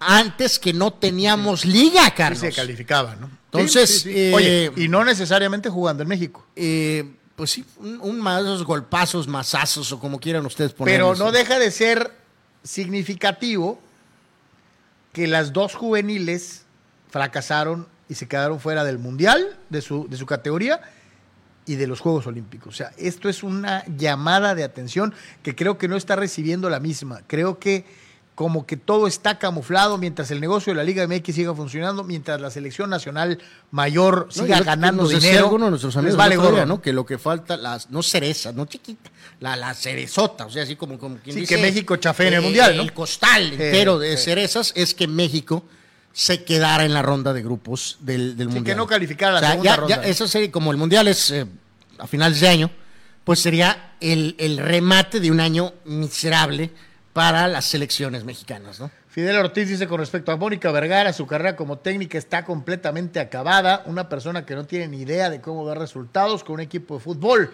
Lo mejor que puede hacer es retirarse, dice Fidel Ortiz, como siempre. Bueno, un poco algo dramático el señor Ortiz, pero eh, pues sí, su, eh, su carrera sí está en un momento complicadísimo. Sí, le tocó, le tocó bailar con la más fea, esa es una realidad. Y hablando precisamente de la Liga MX femenil, vámonos a actividad, ¿no? Dentro de lo que es eh, eh, ya el fútbol mexicano eh, a nivel profesional para damas. Sí, pues en este caso específicamente con, con este el equipo de Cholos, le hicieron el pasillo. Enhorabuena por las chicas de, de ahorita lo vamos a ver en un segundito. Ahí está. Este, le hicieron pasillo a las, A las campeonas, campeonas, ¿no? chivas, ¿no? Eh, se me parece un, un buen, bonito detalle, eh, verdaderamente, ¿no? En este caso, pues desafortunadamente, en esta par- parte de primera jornada, eh, donde, por cierto, rápido le doy los resultados, Carlos América le ganó a Toluca 2 a 1, Atlas a Tigres 1 a 0, Mazatlana ah, perdió con Pumas 3 0, Rayadas 4 a 3 a San Luis, Santos 4 a 3 a Gallos, eh, esto es todo, damas. Juárez 1, Cruz Azul 2, Necaxa 0, León 2 y Pachuca 3-0 al Puebla. En cuanto al partido de ayer, eh, hubo otra vez un detalle de que, pues parece como este, que se repite, pues otra vez una cuestión de una expulsión, una cuestión de que me quedo con menos gente. eh, y pues este viene a desestabilizar todo. Digo, obviamente Chivas, si bien no completo, pues es el campeón Bueno, sigue siendo el campeón, ¿no? es, es el campeón. Y básicamente en el primer juego del de, el señor eh, eh, entrenador Romo, pues al final de cuentas Chivas hace valer su, su condición de local y saca el resultado con esta victoria de dos tantos contra uno, ¿no? Así que bueno, no se empieza de la mejor manera, se contrapone un poquito aquello que eh, dice que equipo que estrena técnico gana, pero pues estabas enfrentando al campeón, digo, se dice fácil, pero no, no es cualquier cosa. Eh, ha sido un inicio de torneo complicadón, ¿no? Eh, eh, ha habido varios jugadores que han tenido lesiones. eh, Rápido mencionar de esta chica, la que la expulsión fue al minuto 30, este, del equi- del jugador de Tijuana. Entonces también, eh, hablábamos que le pasó al equipo varonil de Cholos, le pasó al equipo de San Diego. Y Al ahora, le, Loyal, y ahora sí, le sí. pasó al equipo femenil. Bueno, pero de los tres, el que le más mal le fue fue a Loyal, digo, le atascaron cinco. Nomás, los ¿no? tres perdieron. Eh, Pues sí, pero cinco suena más feo. Eh, reitero, fue el debut de Juan Romo, pues bueno, habrá que... habrá Les que- decía, eh, eh, obviamente, es principio de temporada, ¿eres más susceptible a lesiones? Puede ser que sí. Sin embargo, y hay que dejarlo bien claro, creo que el nivel de intensidad de los partidos de inicio en la Liga MX ha sido alto. O sea, a diferencia de otros años en donde parece que empiezan con flojera, el- el nivel de intensidad de los juegos en la Liga MX de este inicio de campaña ha sido mayor. Eh, lo de Joao Rojas, eh, que es con lo que vamos precisamente, pues es todavía peor, ¿no? Eh, se da a conocer que pierde todo el torneo tras la lesión que sufrió en el juego ante el América. Es rotura del ligamento cruzado y eh, pues Sí, pierde aquí- todo el torneo. Sí, ¿no? aquí el detalle es este, amigos de, de Deportes de Comunicante MX, en el sentido de que este se une a esta pésima racha, ¿no? A Manotas Le y al pasó- JJ Le Macías, pasó ¿no? primero a Macías, eh, es la misma lesión, le pasó a Manotas el ex ahora con Atlas, y ahora le pasa a Rojas, que en su debut eh, evidentemente demostró que estaba en posición de ser un jugador bastante productivo para Rayados, pues Babalú. Este, y nuestros brillantes directivos, pues con sus calendarios no tan alternos como los de la MLS, pero ya cada vez más cerca de ello, eh, pues por eso lo hacen, Carlos. Porque como el calendario internacional, pues todos los equipos apenas están empezando la pretemporada, pues pueden maniobrar cuando sufres lesiones en la fecha 1, 2 o 3. Todavía tienes tiempo de sobra. No, a lo mejor no, tal vez refuerzos pero de la sí, máxima calidad, pero sí te permite Sí traer un jugador. Agarrar un. Si un- pierdes un- alguno en la fecha 1 o 2. un relingo, ¿no? Pero bueno, lo que, lo que sí es lamentable es que obviamente, y, y por eso lo mencionaba, no es solamente por cuestión del nivel de intensidad, eh, es el, el- el- el- el grado de actividad exa- exagerado que en muchas ocasiones se tiene con el futbolista moderno. Eh, eh, en México no estamos acostumbrados, y lo hemos visto en reiteradas ocasiones, a jugar más de un partido por semana. Eh, el futbolista mexicano es chiqueado en ese sentido. Eh, no sé si sea una cuestión eh, endémica del, del futbolista que juega en México, pero pues aquí lo podemos ver. tres jugadores de tres nacionalidades distintas que militan en la Liga MX y los tres se lesionan en dos fechas, ¿no? Pues por eso, o sea, pues que, o sea, habrá algo, como dices, que es por la cuestión de, de carga de trabajo o Puede son- ser. o simplemente una casualidad este, terrible, ¿no? Que eh, tres elementos, alguno de más importancia que otros, eh, pero que tres jugadores Digo, los tres son delanteros. Eh, no sé si sirve eso de... Sí, sí, sí, sí. Y hay que recordar que a Monterrey, pues también salado, eh, ya le había pasado antes con este jugador Ve- Vergara. Entonces vuelve a sufrir otra pérdida eh, de un jugador. Y, Este, y un jugador que esperaban fuera que importante. fuera ¿no? importante. Así que este, Ya que estamos hablando de delanteros, vamos con las Chivas, mi querido Abel. Eh, eh, ya vimos que se quedaron sin José Juan Macías, del cual también se tenían enormes esperanzas de que fuera el gol de Chivas. Pero a lo largo de la historia han tenido varios y muy buenos. Eh, De hecho, lo podemos ver este un poquitito, un segundito más amplio, mi querido Abel, por favor. Este, aquí esto detona, Carlos, por lo que hablábamos ayer, ¿no? De que, eh, bueno, Chivas trae un montón de broncas, pero comparábamos con lo que ha tenido en, el- en sus etapas de títulos. Eh, digo, varía pues un poco en algunos de ellos, pero Héctor Hernández, Chava Reyes y Lapina Arellano, ¿no? Héctor Hernández considerado en su momento el mejor futbolista en México. Chava Reyes, que durante muchísimos años fue el goleador histórico de Chivas, centro delantero de la selección mexicana, ¿no? Eh, eh, luego de ahí, recordar que del campeonísimo, pues nos saltamos, Chivas duró buen rato. Todos los campeón. 70s, ¿no? Hasta 1986-87, con un joven Cadáver Valdés, también un joven Eduardo Yayo de la Torre, sí, el que ahora es analista, que fue un tremendo goleador, y este, lástima que muy golpeado por lesiones, por la pubitis. La, famosa La pubitis. pubitis y luego el legendario Concho Concho, Ro- el Rodríguez. ¿no? Concho. Auténtico, extremo, natural y de esos que ya no hay. Este, de los tres me quedo con el concho. Recordar que de ahí también saltamos casi 10 años. Eh, Pues son 10 años. Eh, con eh, Nacho Vázquez, que era para mucho más, era un jugadorazo Nacho Vázquez, era para mucho más Nacho Vázquez. Está el increíble Gusano Nápoles, eh, con su legendario partido histórico, Y eh, el festejito, y Manolo Martínez, eh, extremo izquierdo. El matador. El matador, ¿no? Este, yo siendo sincero, no es mi generación de Chivas. eh, no creo que sea uno de los mejores equipos de Chivas de todos los tiempos, aunque hayan sido campeones. ¿eh? Bueno, pues pero fueron, ¿no? claro. Recordamos, este equipo intermedio fue campeón y la primera versión de Super Chivas no, y ni la segunda versión de Super Chivas tampoco. Este que eh, en el primer ataque estaba Daniel Guzmán cuando hicieron esa serie de, incorporaciones, algunos otros elementos. ahí anduvo Peláez, anduvo eh, Luis Bueno, García, ajá, Peláez y Luis adelante. García fueron después de estos jugadores. Sí. Eh, obviamente, pues sí, también casi 10 años después, eh, 10 años. el Venado Medina, Omar Bravo y el Bofo. Esta era una muy buena Eh, delantera. ah, como está Chivas ahorita, esto parece, Carlos, parece eh, Bale, Benzema y Claro Cristiano. que te iba a decir, este parece el, el tridente del PSG, ¿no? O sea, eh, sí, el sí. Venado Medina, Omar Bravo y el Bofo a, a- Saldívar y, y bueno, y lo que, bueno, eh, eh, eh, creo que esto es este pequeño ejercicio, eso es lo que está demostrando. Traen broncas también en defensa y en medio campo. No, pero, pero, todo. pero, Pero- estos, estos tres sí metían goles. Aún ¿no? que Macías estuviera sano, sabemos las propias broncas que trae el Macías. Macías no es ni la mitad de lo que era Omar Bravo Anuar. Pues no, vilipendiado, criticado, probablemente por nosotros también, Carlos. Eh, pero Omar Bravo se desayuna a Saldívar y al JJ Macías Sí. juntos. Y eh, pues y a- el Bofo es infinitamente mejor en calidad técnica que probablemente el resto de los de la lista. ¿eh? digo que en este caso Bofo es medio, pero eh, pues eh, vamos, Era eran, medio punta, ¿no? eran los, los, los jugadores ofensivos más importantes. Mismo caso del de Puligol con, eh, en este caso, Orbelín y con Pizarrín, ¿no? Yo, O sea, yo a Pizarrín, te lo digo sinceramente, yo no lo no- ni lo contaba, ¿no? Pero bueno, es que no, puede, no podía contar a otro, no, no Pues había sí, otro. Pues te digo.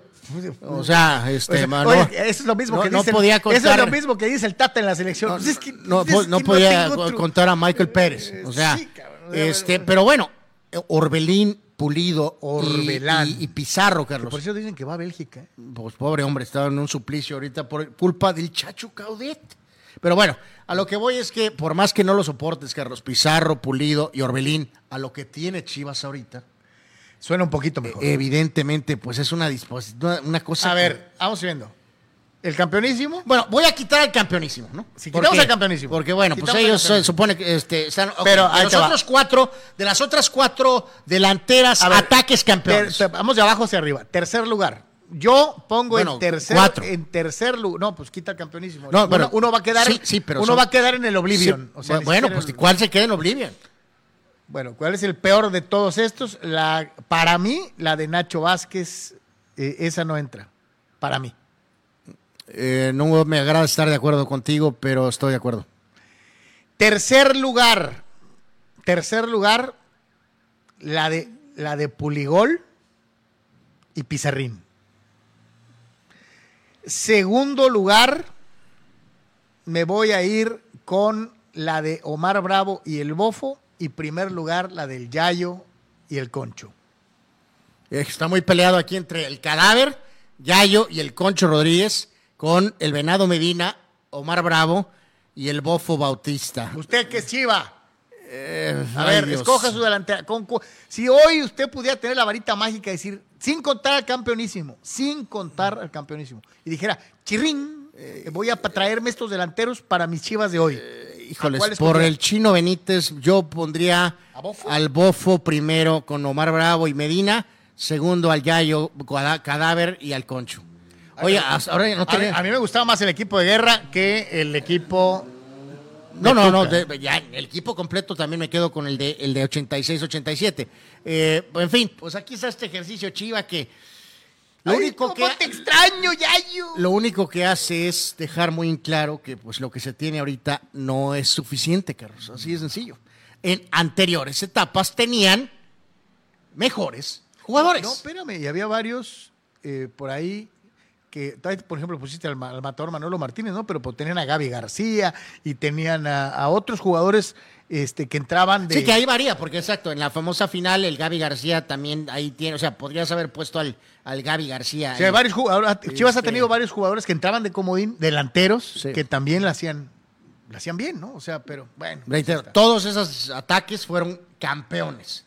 Entonces, Eh, a, a ver, Chivos, este, eh, pues díganos, ¿cuál es su, su tridente, eh, por favor?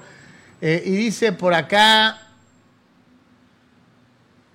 dice Chava Zárate, qué, qué lamentable lo que le están haciendo al cadáver. Hizo más que el bofo con la selección. pues los dos realmente hicieron lo mismo, nada. Así que, pues bueno, este, a ver, pa- dice, dice Chava Zárate, les faltó Norma Palafox a la selección femenil. Bueno, Norma Palafox este, ha llamado eh, poderosamente la atención en redes sociales, eh, pero pues no, no estaba en condiciones futbolísticas para estar con la selección. Marco Verdejo dice, sigue muy buena la final de Cibacopa entre Astros y Rayos. Dice, Destacar lo de Rayos e Iván Denis, dice, Jalisco es más completo, pero está dando muy buena pelea el equipo de Rayos. Pues los dos fueron los cocos de, de, de Sonkis, ¿no? Pues sí, son quienes están en su campamento de verano.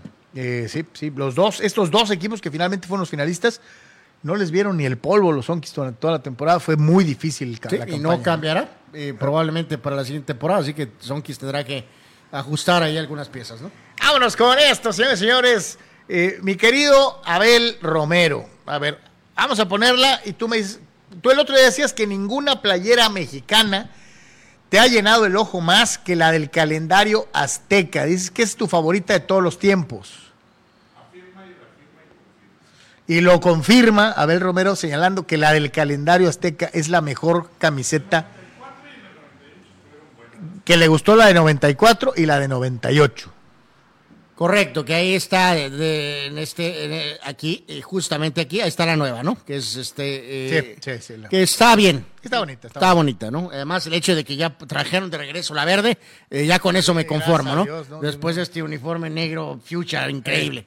Verdaderamente. No me gustó el de 2014 con los rayitos esos, Carlos. El, el- Eh, el de 2006 era horrible. el de 2006 de Nike no me gustó tampoco, evidentemente. No la mejor versión Adidas del 2010. La de 2018 es muy buena, es muy bonita. Es de las mejorcitas. Muy sencilla, pero muy, muy bonita. La del 2002, que ahí se ve con Cuauhtémoc, que creo, insisto, creo que esta era que Atlética, ¿no era Atlética? esta era Atlética. Eh, o, el otro, o era el otro, no, Atlética, Atlética. era Atlética, era Atlética. está muy bonita, ¿no? O sea, muy, muy, muy bonita, ¿no? Y eh, pues por acá vemos ya eh, del lado izquierdo. Mira, yo me quedo con la de 94 como La, número la uno. podemos ver un segundito ampliada, mi querido Abel, por favor. Nada más para este, reafirmar bien lo de los eh, años. Mira, yo me quedo con la de 94, primera. La de Que esa era marca Umbro. la Umbro. La de 98, segundo, Ava Sport. increíble. Y me voy a quedar con la de 2002, la de Japón-Corea, tercero. Fíjate que yo, yo me quedo con, también soy partidario de esa 93-94 Umbro 1. Me quedo con la 2018-2. eh, y me voy a ir con la Atlética de 2002-3. Ese sería mi, mi, mi ranking, ¿no? Mención honorífica para el diseño clásico del 86 de Adidas, ¿no? Este, Eh, sí, estaba muy bonita. Es- Eh, entonces, mi querido Abel, ahí las tienes en pantalla. Este, uno, seg- primero, segundo, tercero. 94-1, 98-2, 2018, la 3. Correcto, correcto. Este, ahí está, carnalito. Sí, que le platicaba yo tantito con Abel el otro día eso, ¿no? Creo que eso de lo del calendario se mantuvo como, eh, ¿cómo se le llama? Como estilo, pero en 99 en la Confederaciones famosa que se ganó, eh, con aquel golazo de, de Cuauhtémoc al Brasil B, este, pues era Brasil B, Carlos, o sea, aunque te arda. Es- Era B, Carlos. Era Brasil. Bueno, eh, pero esa marca era... encontrar la forma de demeritarlo. Bueno, no estoy media meditando nada, estoy diciendo lo que es la realidad. Eh, ya eh, sí se mantuvo algo de lo del calendario, pero no era ABA, era Garcís el uniforme, muy criticado. Eh, Este, la peor de todas que no aparece aquí es la de la M blanca, que era la de Ava Sports. eh, eh, esa, horrorosa. Esa fue post 94, terrible. Horrible. Sí, o se, sea, se- se- horrible. se usó, en, si recuerdo correctamente, Copa América, en. Copa América 95 y en una de esas copas Rey Fado, una cosa Haga de cuenta que agarraron un, un- un, eh, spray de esos de pintura y le pintaron una M de México a la verde, ¿no? Espantosa, horrible, horrible, horrible. pero bueno. Este, eh, ándale, del- ándale, que- ándale, parecía de que marca de teléfono celular, ¿no? Algo que capté terriblemente del anuncio, Carlos, eh, vamos, en redes, en los, eh, hace un par de días con lo de la camiseta, lo que era el constante, la respuesta que más vi en Instagram, en Twitter, era, pues es irrelevante. Pues está bien, pero es irrelevante. ¿El uniforme? Sí, o sea, era... eh, y- y Mientras equipo- jueguen bien, aunque jueguen no, encuerados. no, no, no. Las dudas era, o sea, el uniforme está, ok, está bien. Pero, ¿y el equipo? O sea, la- ¿y la selección? Pues, ¿cuál equipo? Futbolísticamente hablando, ¿no? Tata, tú nos llevarás. A eso se refería en el sentido de, pues, pues sí, ok, qué padre el uniforme, pero eh, ¿y qué va a hacer el equipo, no? Oye, si hasta agarraron de bajada al pobre Checo, porque contestó correctamente en uno de esos ejercicios con Verstappen de que si estás de acuerdo o no en un tópico, y pues Checo contestó, pues la verdad, ¿no? Pues este dice, lo, lo dijo muy diplomáticamente, pero dijo, pues eh, ojalá me equivoque, ¿no? Pero pues no se ve muy, o sea, No se ve muy prometedor, No se ve ¿no? muy prometedor, ¿no? Pues ahí está, señores y señores, lo de la Y ya, obviamente, también en algunos de esos posts de Checo, la revirada de eh, futboleros de cepa era ¿Y cuándo vas a ganar tú? Ya fue, fue. Checo Pérez. ¿no? Dice Raúl Seyer, el peor uniforme de la selección ha sido el que tenía enfrente la M gigantesca. Apestaba, dice Raúl Seyer. Eh, ya lo dijimos, y estoy completamente de acuerdo contigo. Raúl Ibarra dice, la M de aquel uniforme de México era por el patrocinador, que era una marca de aceites, ¿no? Ok. Pero de, de, de Mexlu, Ajá. terrible. Eh, terrible, terrible, verdaderamente, pero bueno. Vámonos, vamos a seguir más para adelante. Carlos, con- a ver cuánto va a durar esta novelita. Eh, bien, ahorita todos día padre, estuvo aplaudiendo muy el simpático, bromeando, Vio el clásico del tráfico. muy de cerca con la afición. Ayer fue presentado finalmente de manera oficial Gareth Bale, digo, en su playera. Eh, ya lo decíamos, el LAFC de Carlos Vélez, el líder de la, de la conferencia, y le agregas a Chiellini como defensa veterano, pero pues debe de aportar, y le agregas a Gareth Bale de 32 años. O sea, si el LA Fútbol Club con Bale de 32 años, Carlos, y, Carlos Vela no gana la MLS, entonces estamos... Sí, ya, ya no hay, eh, eh, aquí ya no hay pretexto, ¿no? Eh, cuando hicieron el temporadón histórico, eh, chafearon. Mm, El equipo de Vela, cuando le peleó a Zlatan palmo a palmo, se quedó corto. Eh, El año anterior fue terrible por múltiples factores. este tiene que ser el campeonato que está esperando Carlos Vela y la afición de la LAFC en esta generación. Absolutamente, ¿no? Y sabes qué, aquí sí yo no me dejo de maravillar, maravillar un poco, Carlos, amigos. ¿Qué trabajo han hecho con lo del LA Fútbol Club, eh? Eh, ¿Te acuerdas que el Magic es uno de esos como socios Sí, sí, sí. dentro de varias gentes? Pero recordamos el fallido, miserable proyecto de Chivas eh, USA, USA, ¿no? para ser la, la contraparte del Galaxy, ¿no? Porque crea- creyeron que era... Que es una ciudad, saludos ambulancia, Saludos, ambulancia. eh, es una ciudad con, tan grande en mexicanos. que el concepto era correcto. O sea, hay que hacer dos equipos. Claro. Este, pero sí para fue un proyecto miserable. Pero este estadio pequeño, pero soberbio, uniforme, jugador franquicia, vela, y ahora lo han reafirmado con estas incorporaciones increíbles. Y bombas, ¿no? Entonces, eh, pues no hay más, insisto. Bale es un enigma, Carlos. O sea, pero en- eh, tiene clima y campos de golf a dar y prestar. Entonces, eh, mientras esté el tema de que está pensando en el Mundial, va a jugar, creo que bastante bien. Eh, eh, ya se va a veremos. mantener. Ya veremos post mundial a ver qué diablos pasa, pero la verdad es que sí, sí, sí rompieron, ¿no? La rompieron. Además fue noticia mundial, cabrón. O sea, pusiste a la MLS Él- él- él sí en el ámbito mundial. Él sí esperaba calificar con Gales. Finalmente lo consiguió. Va a estar en el Mundial. Eh, No, y vivos, ¿eh? No quería ir a, a, este, evidentemente, a Inglaterra de regreso, pero tampoco iba a jugar en el Getafe, ¿no? No, no. Entonces, encontró un lugar, eh, dinero, clima, país, Glamour. seguridad, glamour. todo. Ah, ya- ya- ya- ya- y, y después de otros tres días, pues una dosis de calma, Carlos. Nadie lo va a pelar, nadie lo va a molestar, va a poder ir a jugar golf tranquilamente. Así que, pues, home run, home run de Bell. ¿Te acuerdas? En los primeros días como que decíamos, ¿y a dónde va a ir? ¿Y a dónde va a ir? La pegó Este, cañón. Y a la hora de la hora, este, se enredó con un home run, este, acabando este, en el probablemente mejor sitio La, de, le- de la le- MLS. la pegó machín. Pero ojo, reiterar, tiene que ser campeón. ¿eh? Sí, pues, si no, fracaso estrepitoso, ¿no?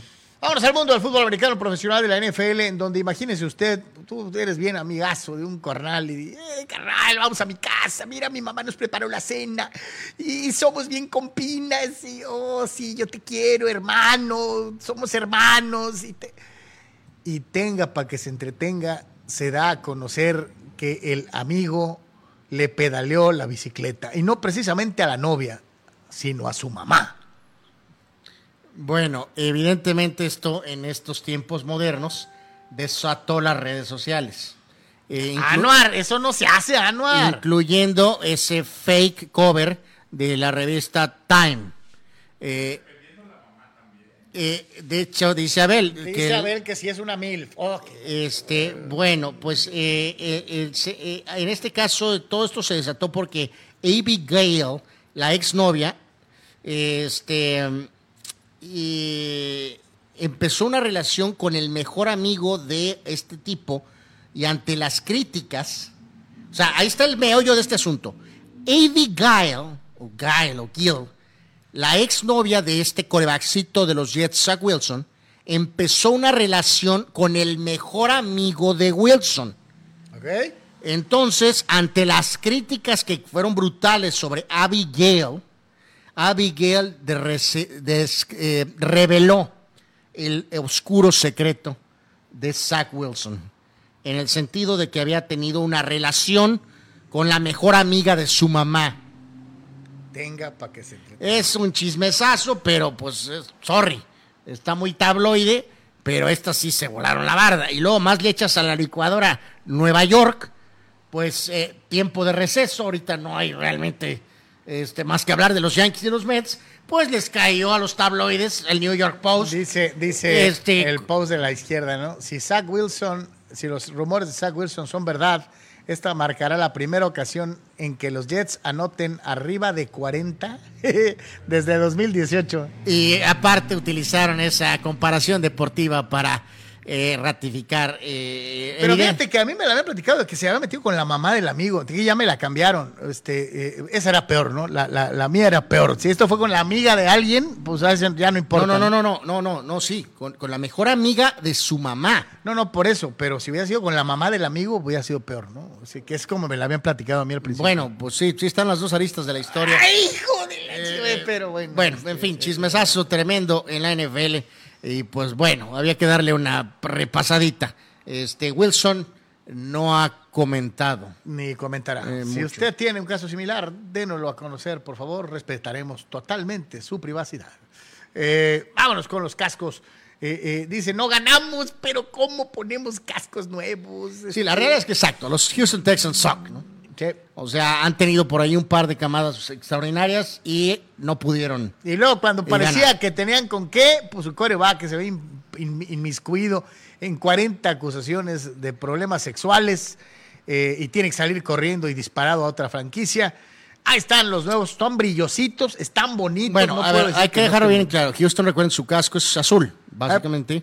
Eh, y ahora utilizarán este, este casco rojo Battle Red. para el partido del día 3 de noviembre en contra de Filadelfia, que es Está parte bonito, bonito. de esos, de, este juego en específico es de esos donde tienen uniformes eh, distintos. Los fosforilocos. Algunos fosforilocos. Ah, no, Eh, me gusta más este que el, que el, que el azul. No, pues de hecho es, parece que es probable que lo utilicen más de una sola ocasión. Y la realidad es que sí, está más bonito este eh, rojo que el azul. Esa es la realidad de las cosas, ¿no? Este, me, me acordé un poquito de, eh, de algunos de estos equipos que han tenido ese como de ajuste eh, de color. Eh, Buffalo le pasó. Sí. Muchos años jugando de blanco.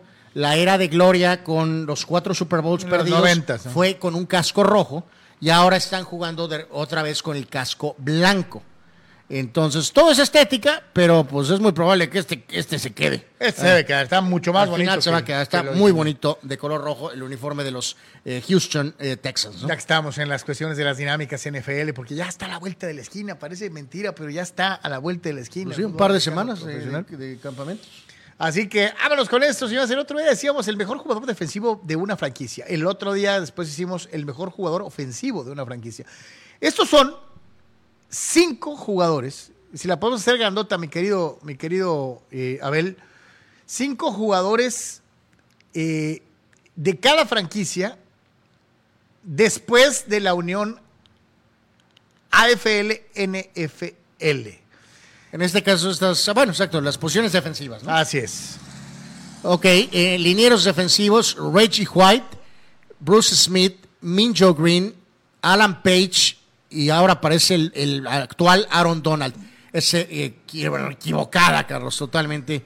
Eh, digo, la prensa americana ama a Reggie White, en paz descanse, Sí, lo adora. jugador, pero yo sinceramente Y lo digo. era un muy buen tipo. ¿no? Yo, yo pondría sinceramente a, a Joe Green primero y este sí pondría a White segundo y después pondría a Bruce Smith, tal vez. O sea, en- Yo de, pondría. de acuerdo a los que estamos Yo viendo. ¿no? pondría a Green primero, a Smith segundo y a Alan Page tercero. Correcto. Eh, esta está brava. Eh, linebackers. Eh, Lawrence Taylor, eh, mm, Ray Lewis, Jack Lambert, Derek Thomas y Derek Brooks. Buenísimos todos. Buenísimos todos. Digo, hay que recordar que hay centrales y hay externos, pero aquí estamos eh, específicamente reaccionando a estos nombres que están en esta lista, ¿no? Eh, a ver, ¿qué- Carlos, ¿cuál es? Eh, no, pues ya, ya pa- ni para qué me preguntas. Este, yo me voy con Jack Lambert.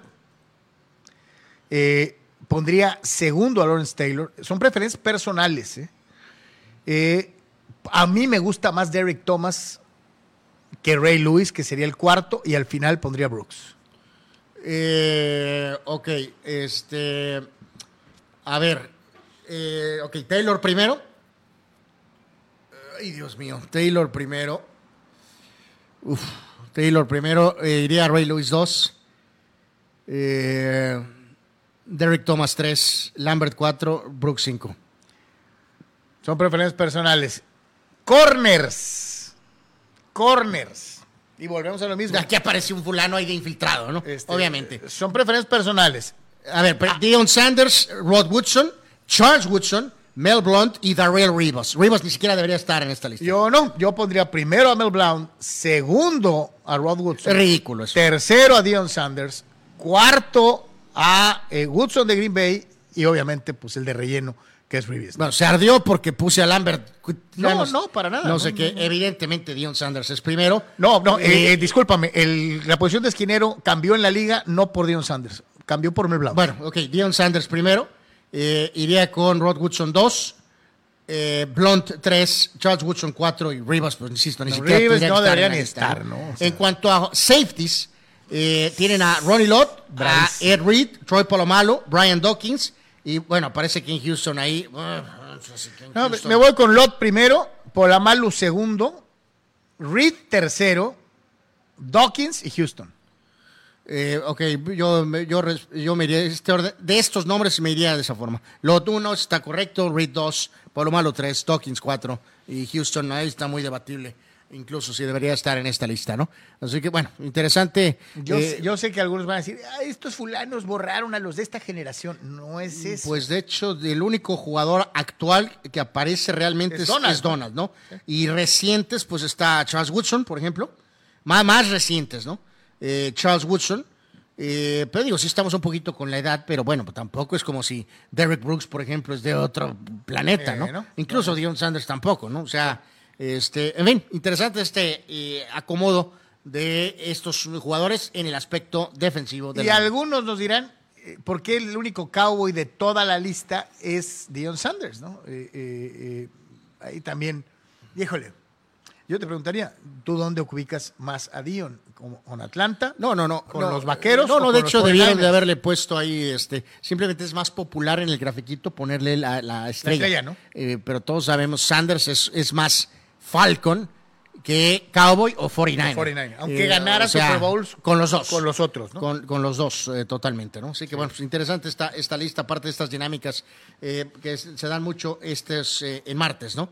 Vamos con, eh, eh, a ver la que sigue, que en este caso es, ok, más de actualidad, ya con un par de semanas de los... Ví- Víctor Baños dice, eso sí que está bueno, dice eso del sugar, sugar baby, de, de lo del coreback. del corebackcito, pues bueno, pues, Ay, la buena. este, pues bueno, en fin. Está de moda eso. Esta lista es eh, de eh, cuestiones actuales, Carlos, y yo creo que aquí lo que más queremos volver a mencionar ¿De dónde están los Chargers? Exactamente, ¿no? O sea, vuelvo a lo mismo, ¿no? Desde pues el equipo en prime, Tomlinson, Rivers, ¿no? Eh, que tenían esa muy buena línea ofensiva. Este, Buenos receptores. Este, pues no, no, no, no, no, no, no estábamos con una expectativa. Digo, pues ya no están aquí, pues están en, están en Los Ángeles. Están a dos horas. Dos horas. Bueno, de lo peor, podrían haber sido a A Kentucky, ¿no? Pues algo, supongo, ¿no? Pues brutal. Pero en fin, eh, Búfalo con una presión enorme, y, ah, porque pues a ver si es cierto, ¿no? O sea, Pues ya tiene o- ratito. o, es la misma sala de siempre, y ¿no? Josh Allen y Josh Allen. Y Pues gana, de papá. ahí no pasan, ¿no? Eh, entonces, eh, y lo- yo te lo digo, ahí yo estoy en contra de lo que nos pone el buen amigo Cody Benjamin. Yo pondría los Chargers uno. every roster en ranking, talento puro. Pues si me apura, sí. Yep. Eh, los campeones Rams están terceros con el regreso de Se Brady. entiende. Tampa está cuarto, Bengalí es quinto.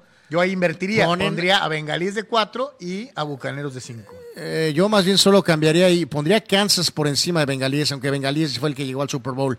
Y luego, pues aquí entran los que pues también tienen un montón Obligados, que demostrar, ¿no? ¿no? Los vaqueros. Pues Dallas y Green Bay, pues en, en plantel, en roster, obviamente, pues en nombres, pues sí. Pero pues una ¿No cosa se te es hace que se mancharon con los Raiders y los pusieron muy abajo? eh, Raiders Deberían es puesto entre los 12, ocho, ¿no? Entre los ocho mejores, ¿no? Eh, ¿Raiders? Sí. No, no, no, no, no, no. Bueno, de hecho ponen a Broncos arriba con lo de Wilson probablemente. Miami, pues puesto 14. Oye, los Ra- Este, le- lo- nomás dime algo que te hayan enseñado los Ravens Digo, ah, oye, en, en las últimas dos temporadas. con todos sus dramitas, Cleveland 15, Pues, eh, tus Steelers pues hasta 17. Ah, los Steelers está donde Eh, tienen que estar. Y básicamente equipos que han estado contendiendo recientemente, Nueva Orleans, pues obviamente en la era post, Arizona está bajísimo. post Breeze, Titanes también le pegan durísimo, eh, de, de un equipo que había una muy alta expectativa. Eh, eh, eh, ahora lo ponen muy abajo. Eh, güey, solamente la opinión de este amigo. Eh, y bueno, sotaneros. Y, y- y pues, yo te digo algo. Sinceramente, Cleveland 15, Cleveland debe de estar Más entre, abajo. entre el 20 y el Sí, 27. debe de estar más abajo, sí, sin duda alguna, ¿no? Y bueno, pues yo digo, Patriotas, Carlos, 24. Eh, Eh, se me tiene hace mucha gente joven, pero sí se me hace un poco bajo. Y reiteramos, en el toilet abajo, eh, Atlanta, Tejanos, con todo y su casco nuevo, Chicago, Chicago sucks. Y este, y, bueno, Gigantes, Detroit, ¿no? Pues sí, sí, sí. Jacksonville. Que, que se me hace raro que no pongan a Detroit. Sí, que esos del lado derecho abajo es, es el San Luis. eh, Se me hace rarísimo que, eh, Detroit no, eh, que Detroit no esté hasta el último. Bueno, no, no, no, no, no, no, no merecen estar los últimos, Carlos. O sea, tampoco. Dice Víctor Baños, en vez de Donald, Randy White. Ay, Dios, Digo, hay que recordar, eh, Randy White, MVP de un Super Bowl, ¿no? Este, dice Víctor Baños, en vez de Reeves, Mike Haynes de los Raiders. mucho más válido. Darren Green. Eh, de, de- de los Redskins. Sí. Antonio Pasos dice, ¿y los mejores pateadores? Pobres pateadores. No, Pronto no, vamos a hacer un ranking Si, no lo hay por ahí, nosotros lo haremos, porque no los pelan. no los. Abraham Mesa dice, Lawrence Taylor era 100 veces mejor que Jack Lambert. Carlos, como siempre, atrapado en su máquina del tiempo que se quedó sin gasolina en los 70s. ¿Cuántos Super Bowls ha ganado tu equipo en comparación del mío después de los 70s? Y luego platicamos. A ver, Este, bueno, vamos, eh, no, no ataques a nuestro seguidor. Eh, con- enfócate a contestar las preguntas, ¿no? Sí. La pregunta que te hizo es que es 100 veces mejor. Tal vez 100 puede ser un poco exagerado. pero evidentemente Lawrence Taylor es un jugador superior a Jack Lambert. Carlos, estamos en lo correcto, ¿no? En su posición de linebacker externo, puede ser. Eh, pero hay que recordar que la posición que jugó Lawrence Taylor cambia, se convierte. Ahí es en donde los, los, los linebackers externos se convierten en alas defensivas. No, no, no te pregunté Eh, por el eh, cambio de posiciones. Volvemos a decir, Te, te pregunté en un ranking pura- total. Puramente, puramente como tacleador. Sí, pero si te haces un ranking de jugadores, Carlos, ¿estás de acuerdo que tendrías que ponerlos no en una cuestión de especialidad? No si te dicen, dame a los primeros 20 jugadores, 30 jugadores, 50 jugadores, ¿no? Sí. Entonces, ¿estaría Taylor arriba de Lambert, Carlos? ¿Sí o no? Eh, probablemente sí, porque curiosamente mucha gente le tiene mucha envidia a esos jugadores de los Steelers, ¿no? O sea, esa es la realidad. Digo, Lambert fue un jugador vital, de 10 años jugó nueve veces el Pro Bowl. eh, Ok, me, me quedo con probablemente sí, ¿no? Yo creo que eso es lo, lo más cercano que vamos a estar un sí, ¿no? eh, lo más probable. Ok, perfecto, con eso lo hacemos. Pero Gracias, Carlos, gracias. como jugador más intimidante de los dos, ahí sí te digo, ni cerca uno de otro, ¿no? Pero bueno. ¿Y qué diría Joe Theismann, Carlos? Pues que gracias a Dios nunca jugó contra Lambert, ¿no? Taylor lo fracturó, Carlos. Eh, fue un accidente. Ah, bueno. Fue un accidente. Tengo que lidiar con esto Fue un accidente. todos los días. Eh, una mejor. El momento de la muralla. Una mejor declaración que. Es llevado a ustedes por- Una mejor declaración de All the Quarterbacks Should Wear Skirts del inmortal Jack Lambert. Todos los quarterbacks deberían de usar vestido o falda. Es inmortal. Y es la verdad. Sí, sí, sí te das cuenta un poquito de lo bufonesco que se escucha eso, Carlos. Es la verdad. O sea, cómo, cómo eh, eh, juega con tu mente, como una declaración Es hasta infantil. Es la verdad. Eh, eh, tú la tomas como, como en serio, ¿no? O sea, el fulano este Lambert le dice a los corebacks rivales, compañeros Que se les abre de la profesión, cajuela, que se les abre la cajuela. utilizaban falda de, de Barbies, algo así, Sí, supongo sí, que quiso que decirles. son unas nenas. Sí, señor. Ridículo, ¿no? Sí, Infantil. Lo que es. completamente infantil. No me veas feo. Y quien se come esa propaganda, No me veas feo Es- como, es bufón. como ciertos fulanos que se dicen los goats y me vio feo, referee, castígalo. ¿Estás que- atacando a Brady, Tremendo, ¿no? Pero bueno, en fin. bueno. Pasemos a temas Perdón, más ya se trascendentes. descarriló el Pasemos programa. a temas más trascendentes y no de fulanos que se quejan de que los ven feo.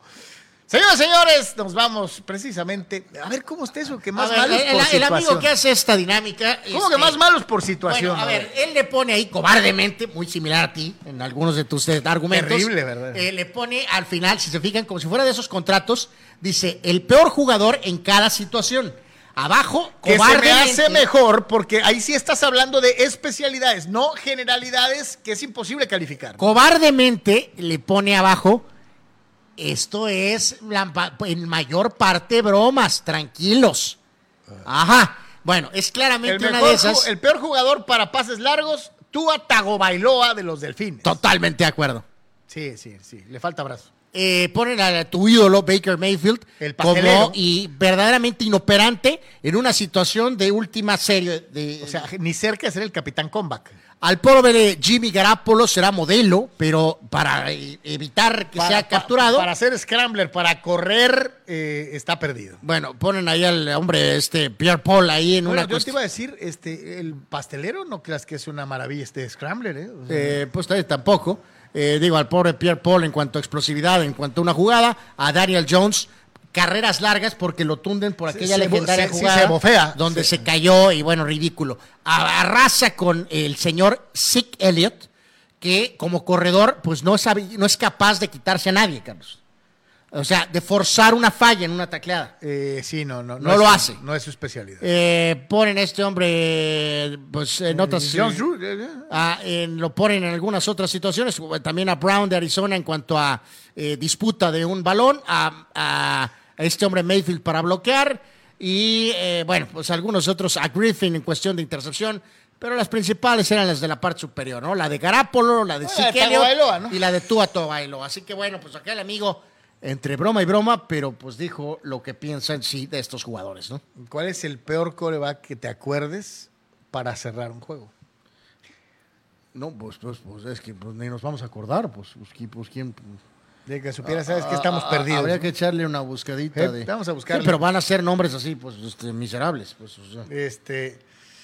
Vámonos, eh, eh, ya que estamos en NFL, pues tenemos. No, pero vamos al mundo. No, vamos a la última pausa, Abel.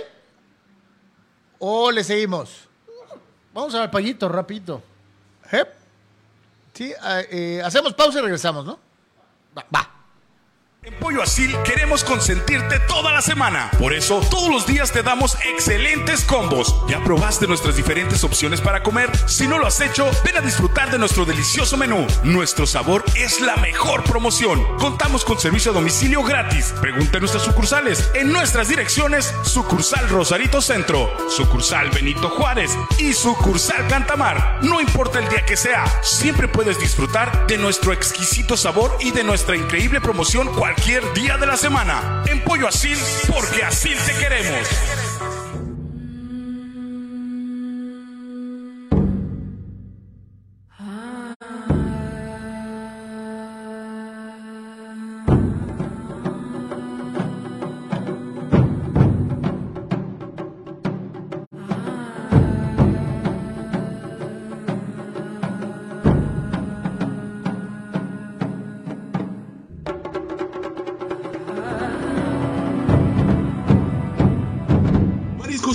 Junior te invita a disfrutar de su excelente menú. Mariscos frescos y de la mejor calidad. El placer del mar listo para degustar. Ven y prueba nuestros platillos y botanas con un ambiente 100% familiar y con todo el protocolo de seguridad de higiene. Escápate a Mariscos Popotla Junior y prueba el mejor sazón en mariscos. Estamos en Boulevard Popotla, kilómetro 30, número 3103. Pide para llevar al 661-100-2598. Mariscos Popotla Junior, del mar listo para degustar.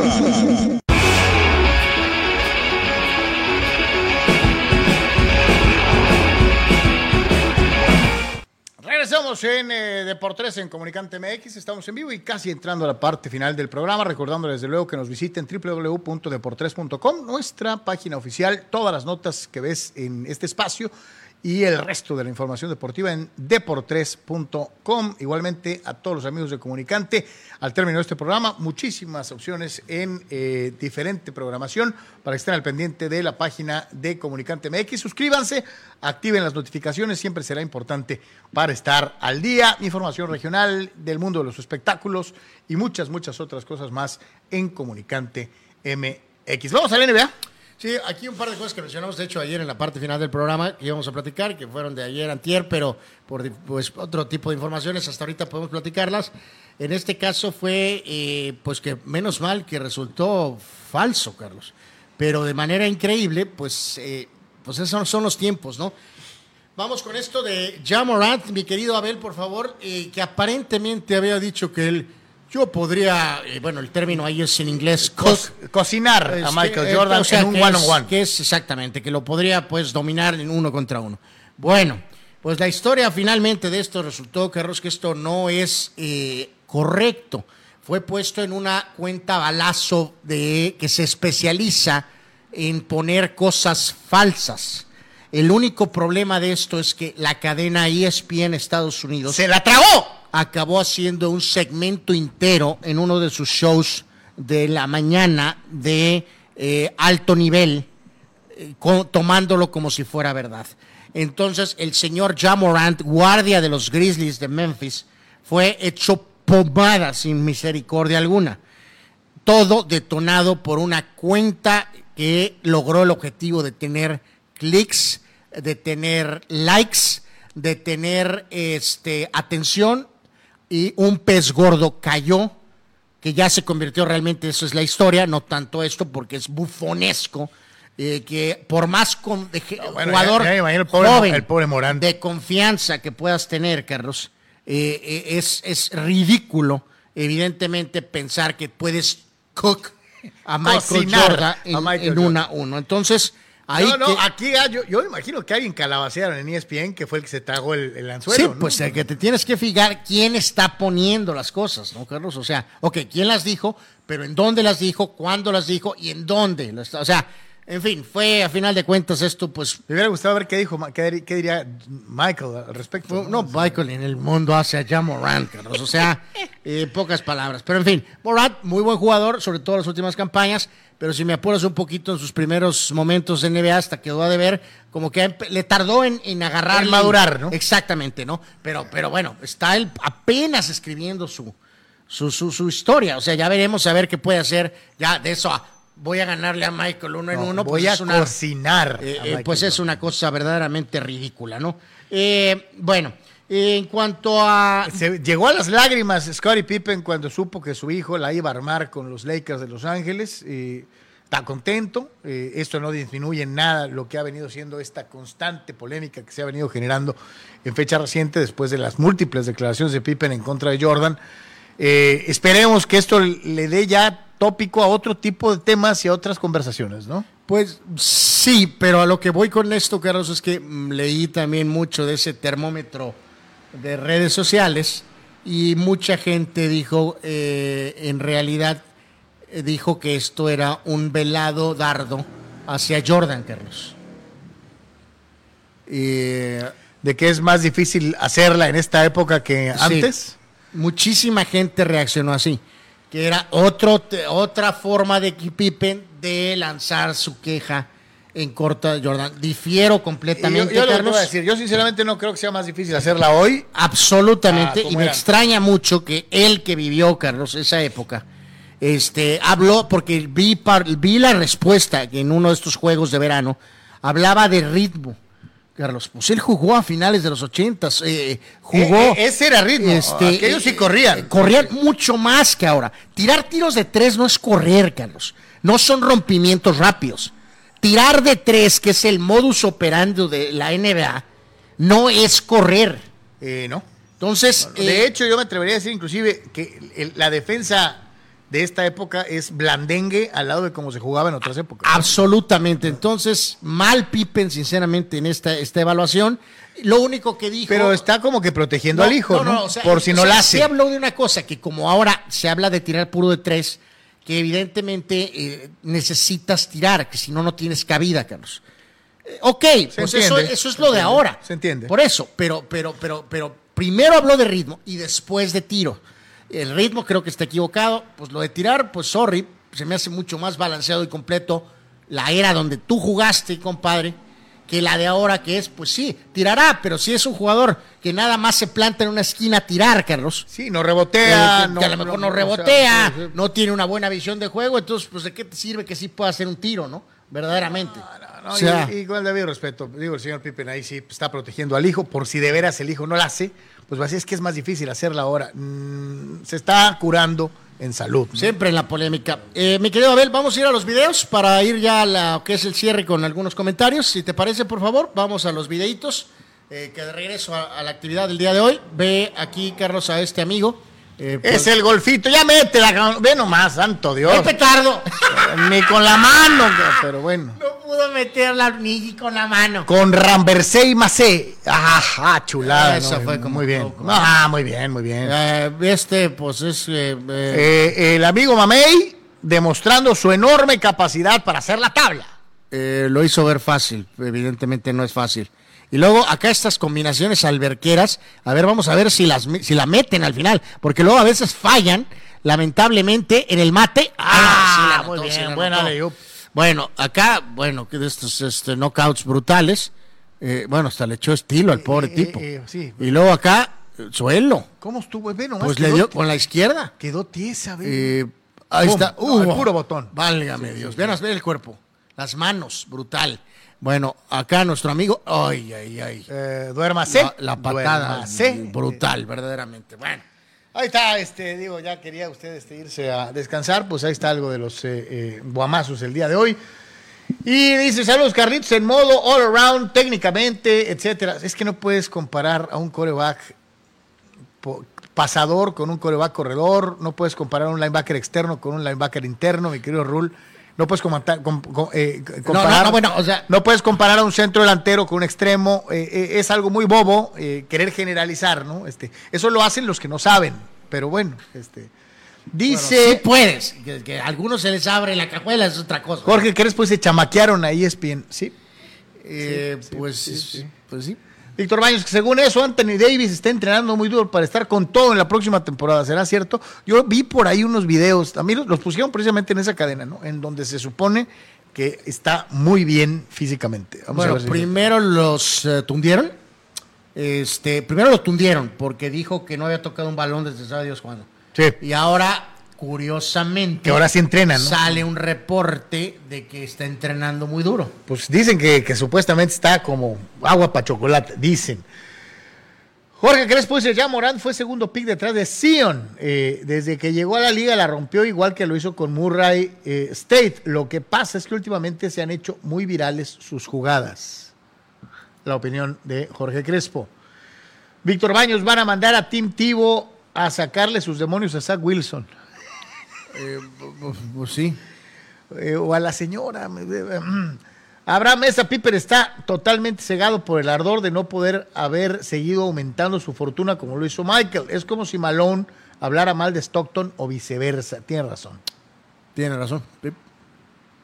Eh, eh, dice Abraham Mesa, Taylor está, es su- tan superior a Lambert como Brady a Montana. Estás hundido y ninguneado, Carlos Yeme. No, al contrario, me pitorreo de estas explosiones de desesperación ante la irrefutable realidad.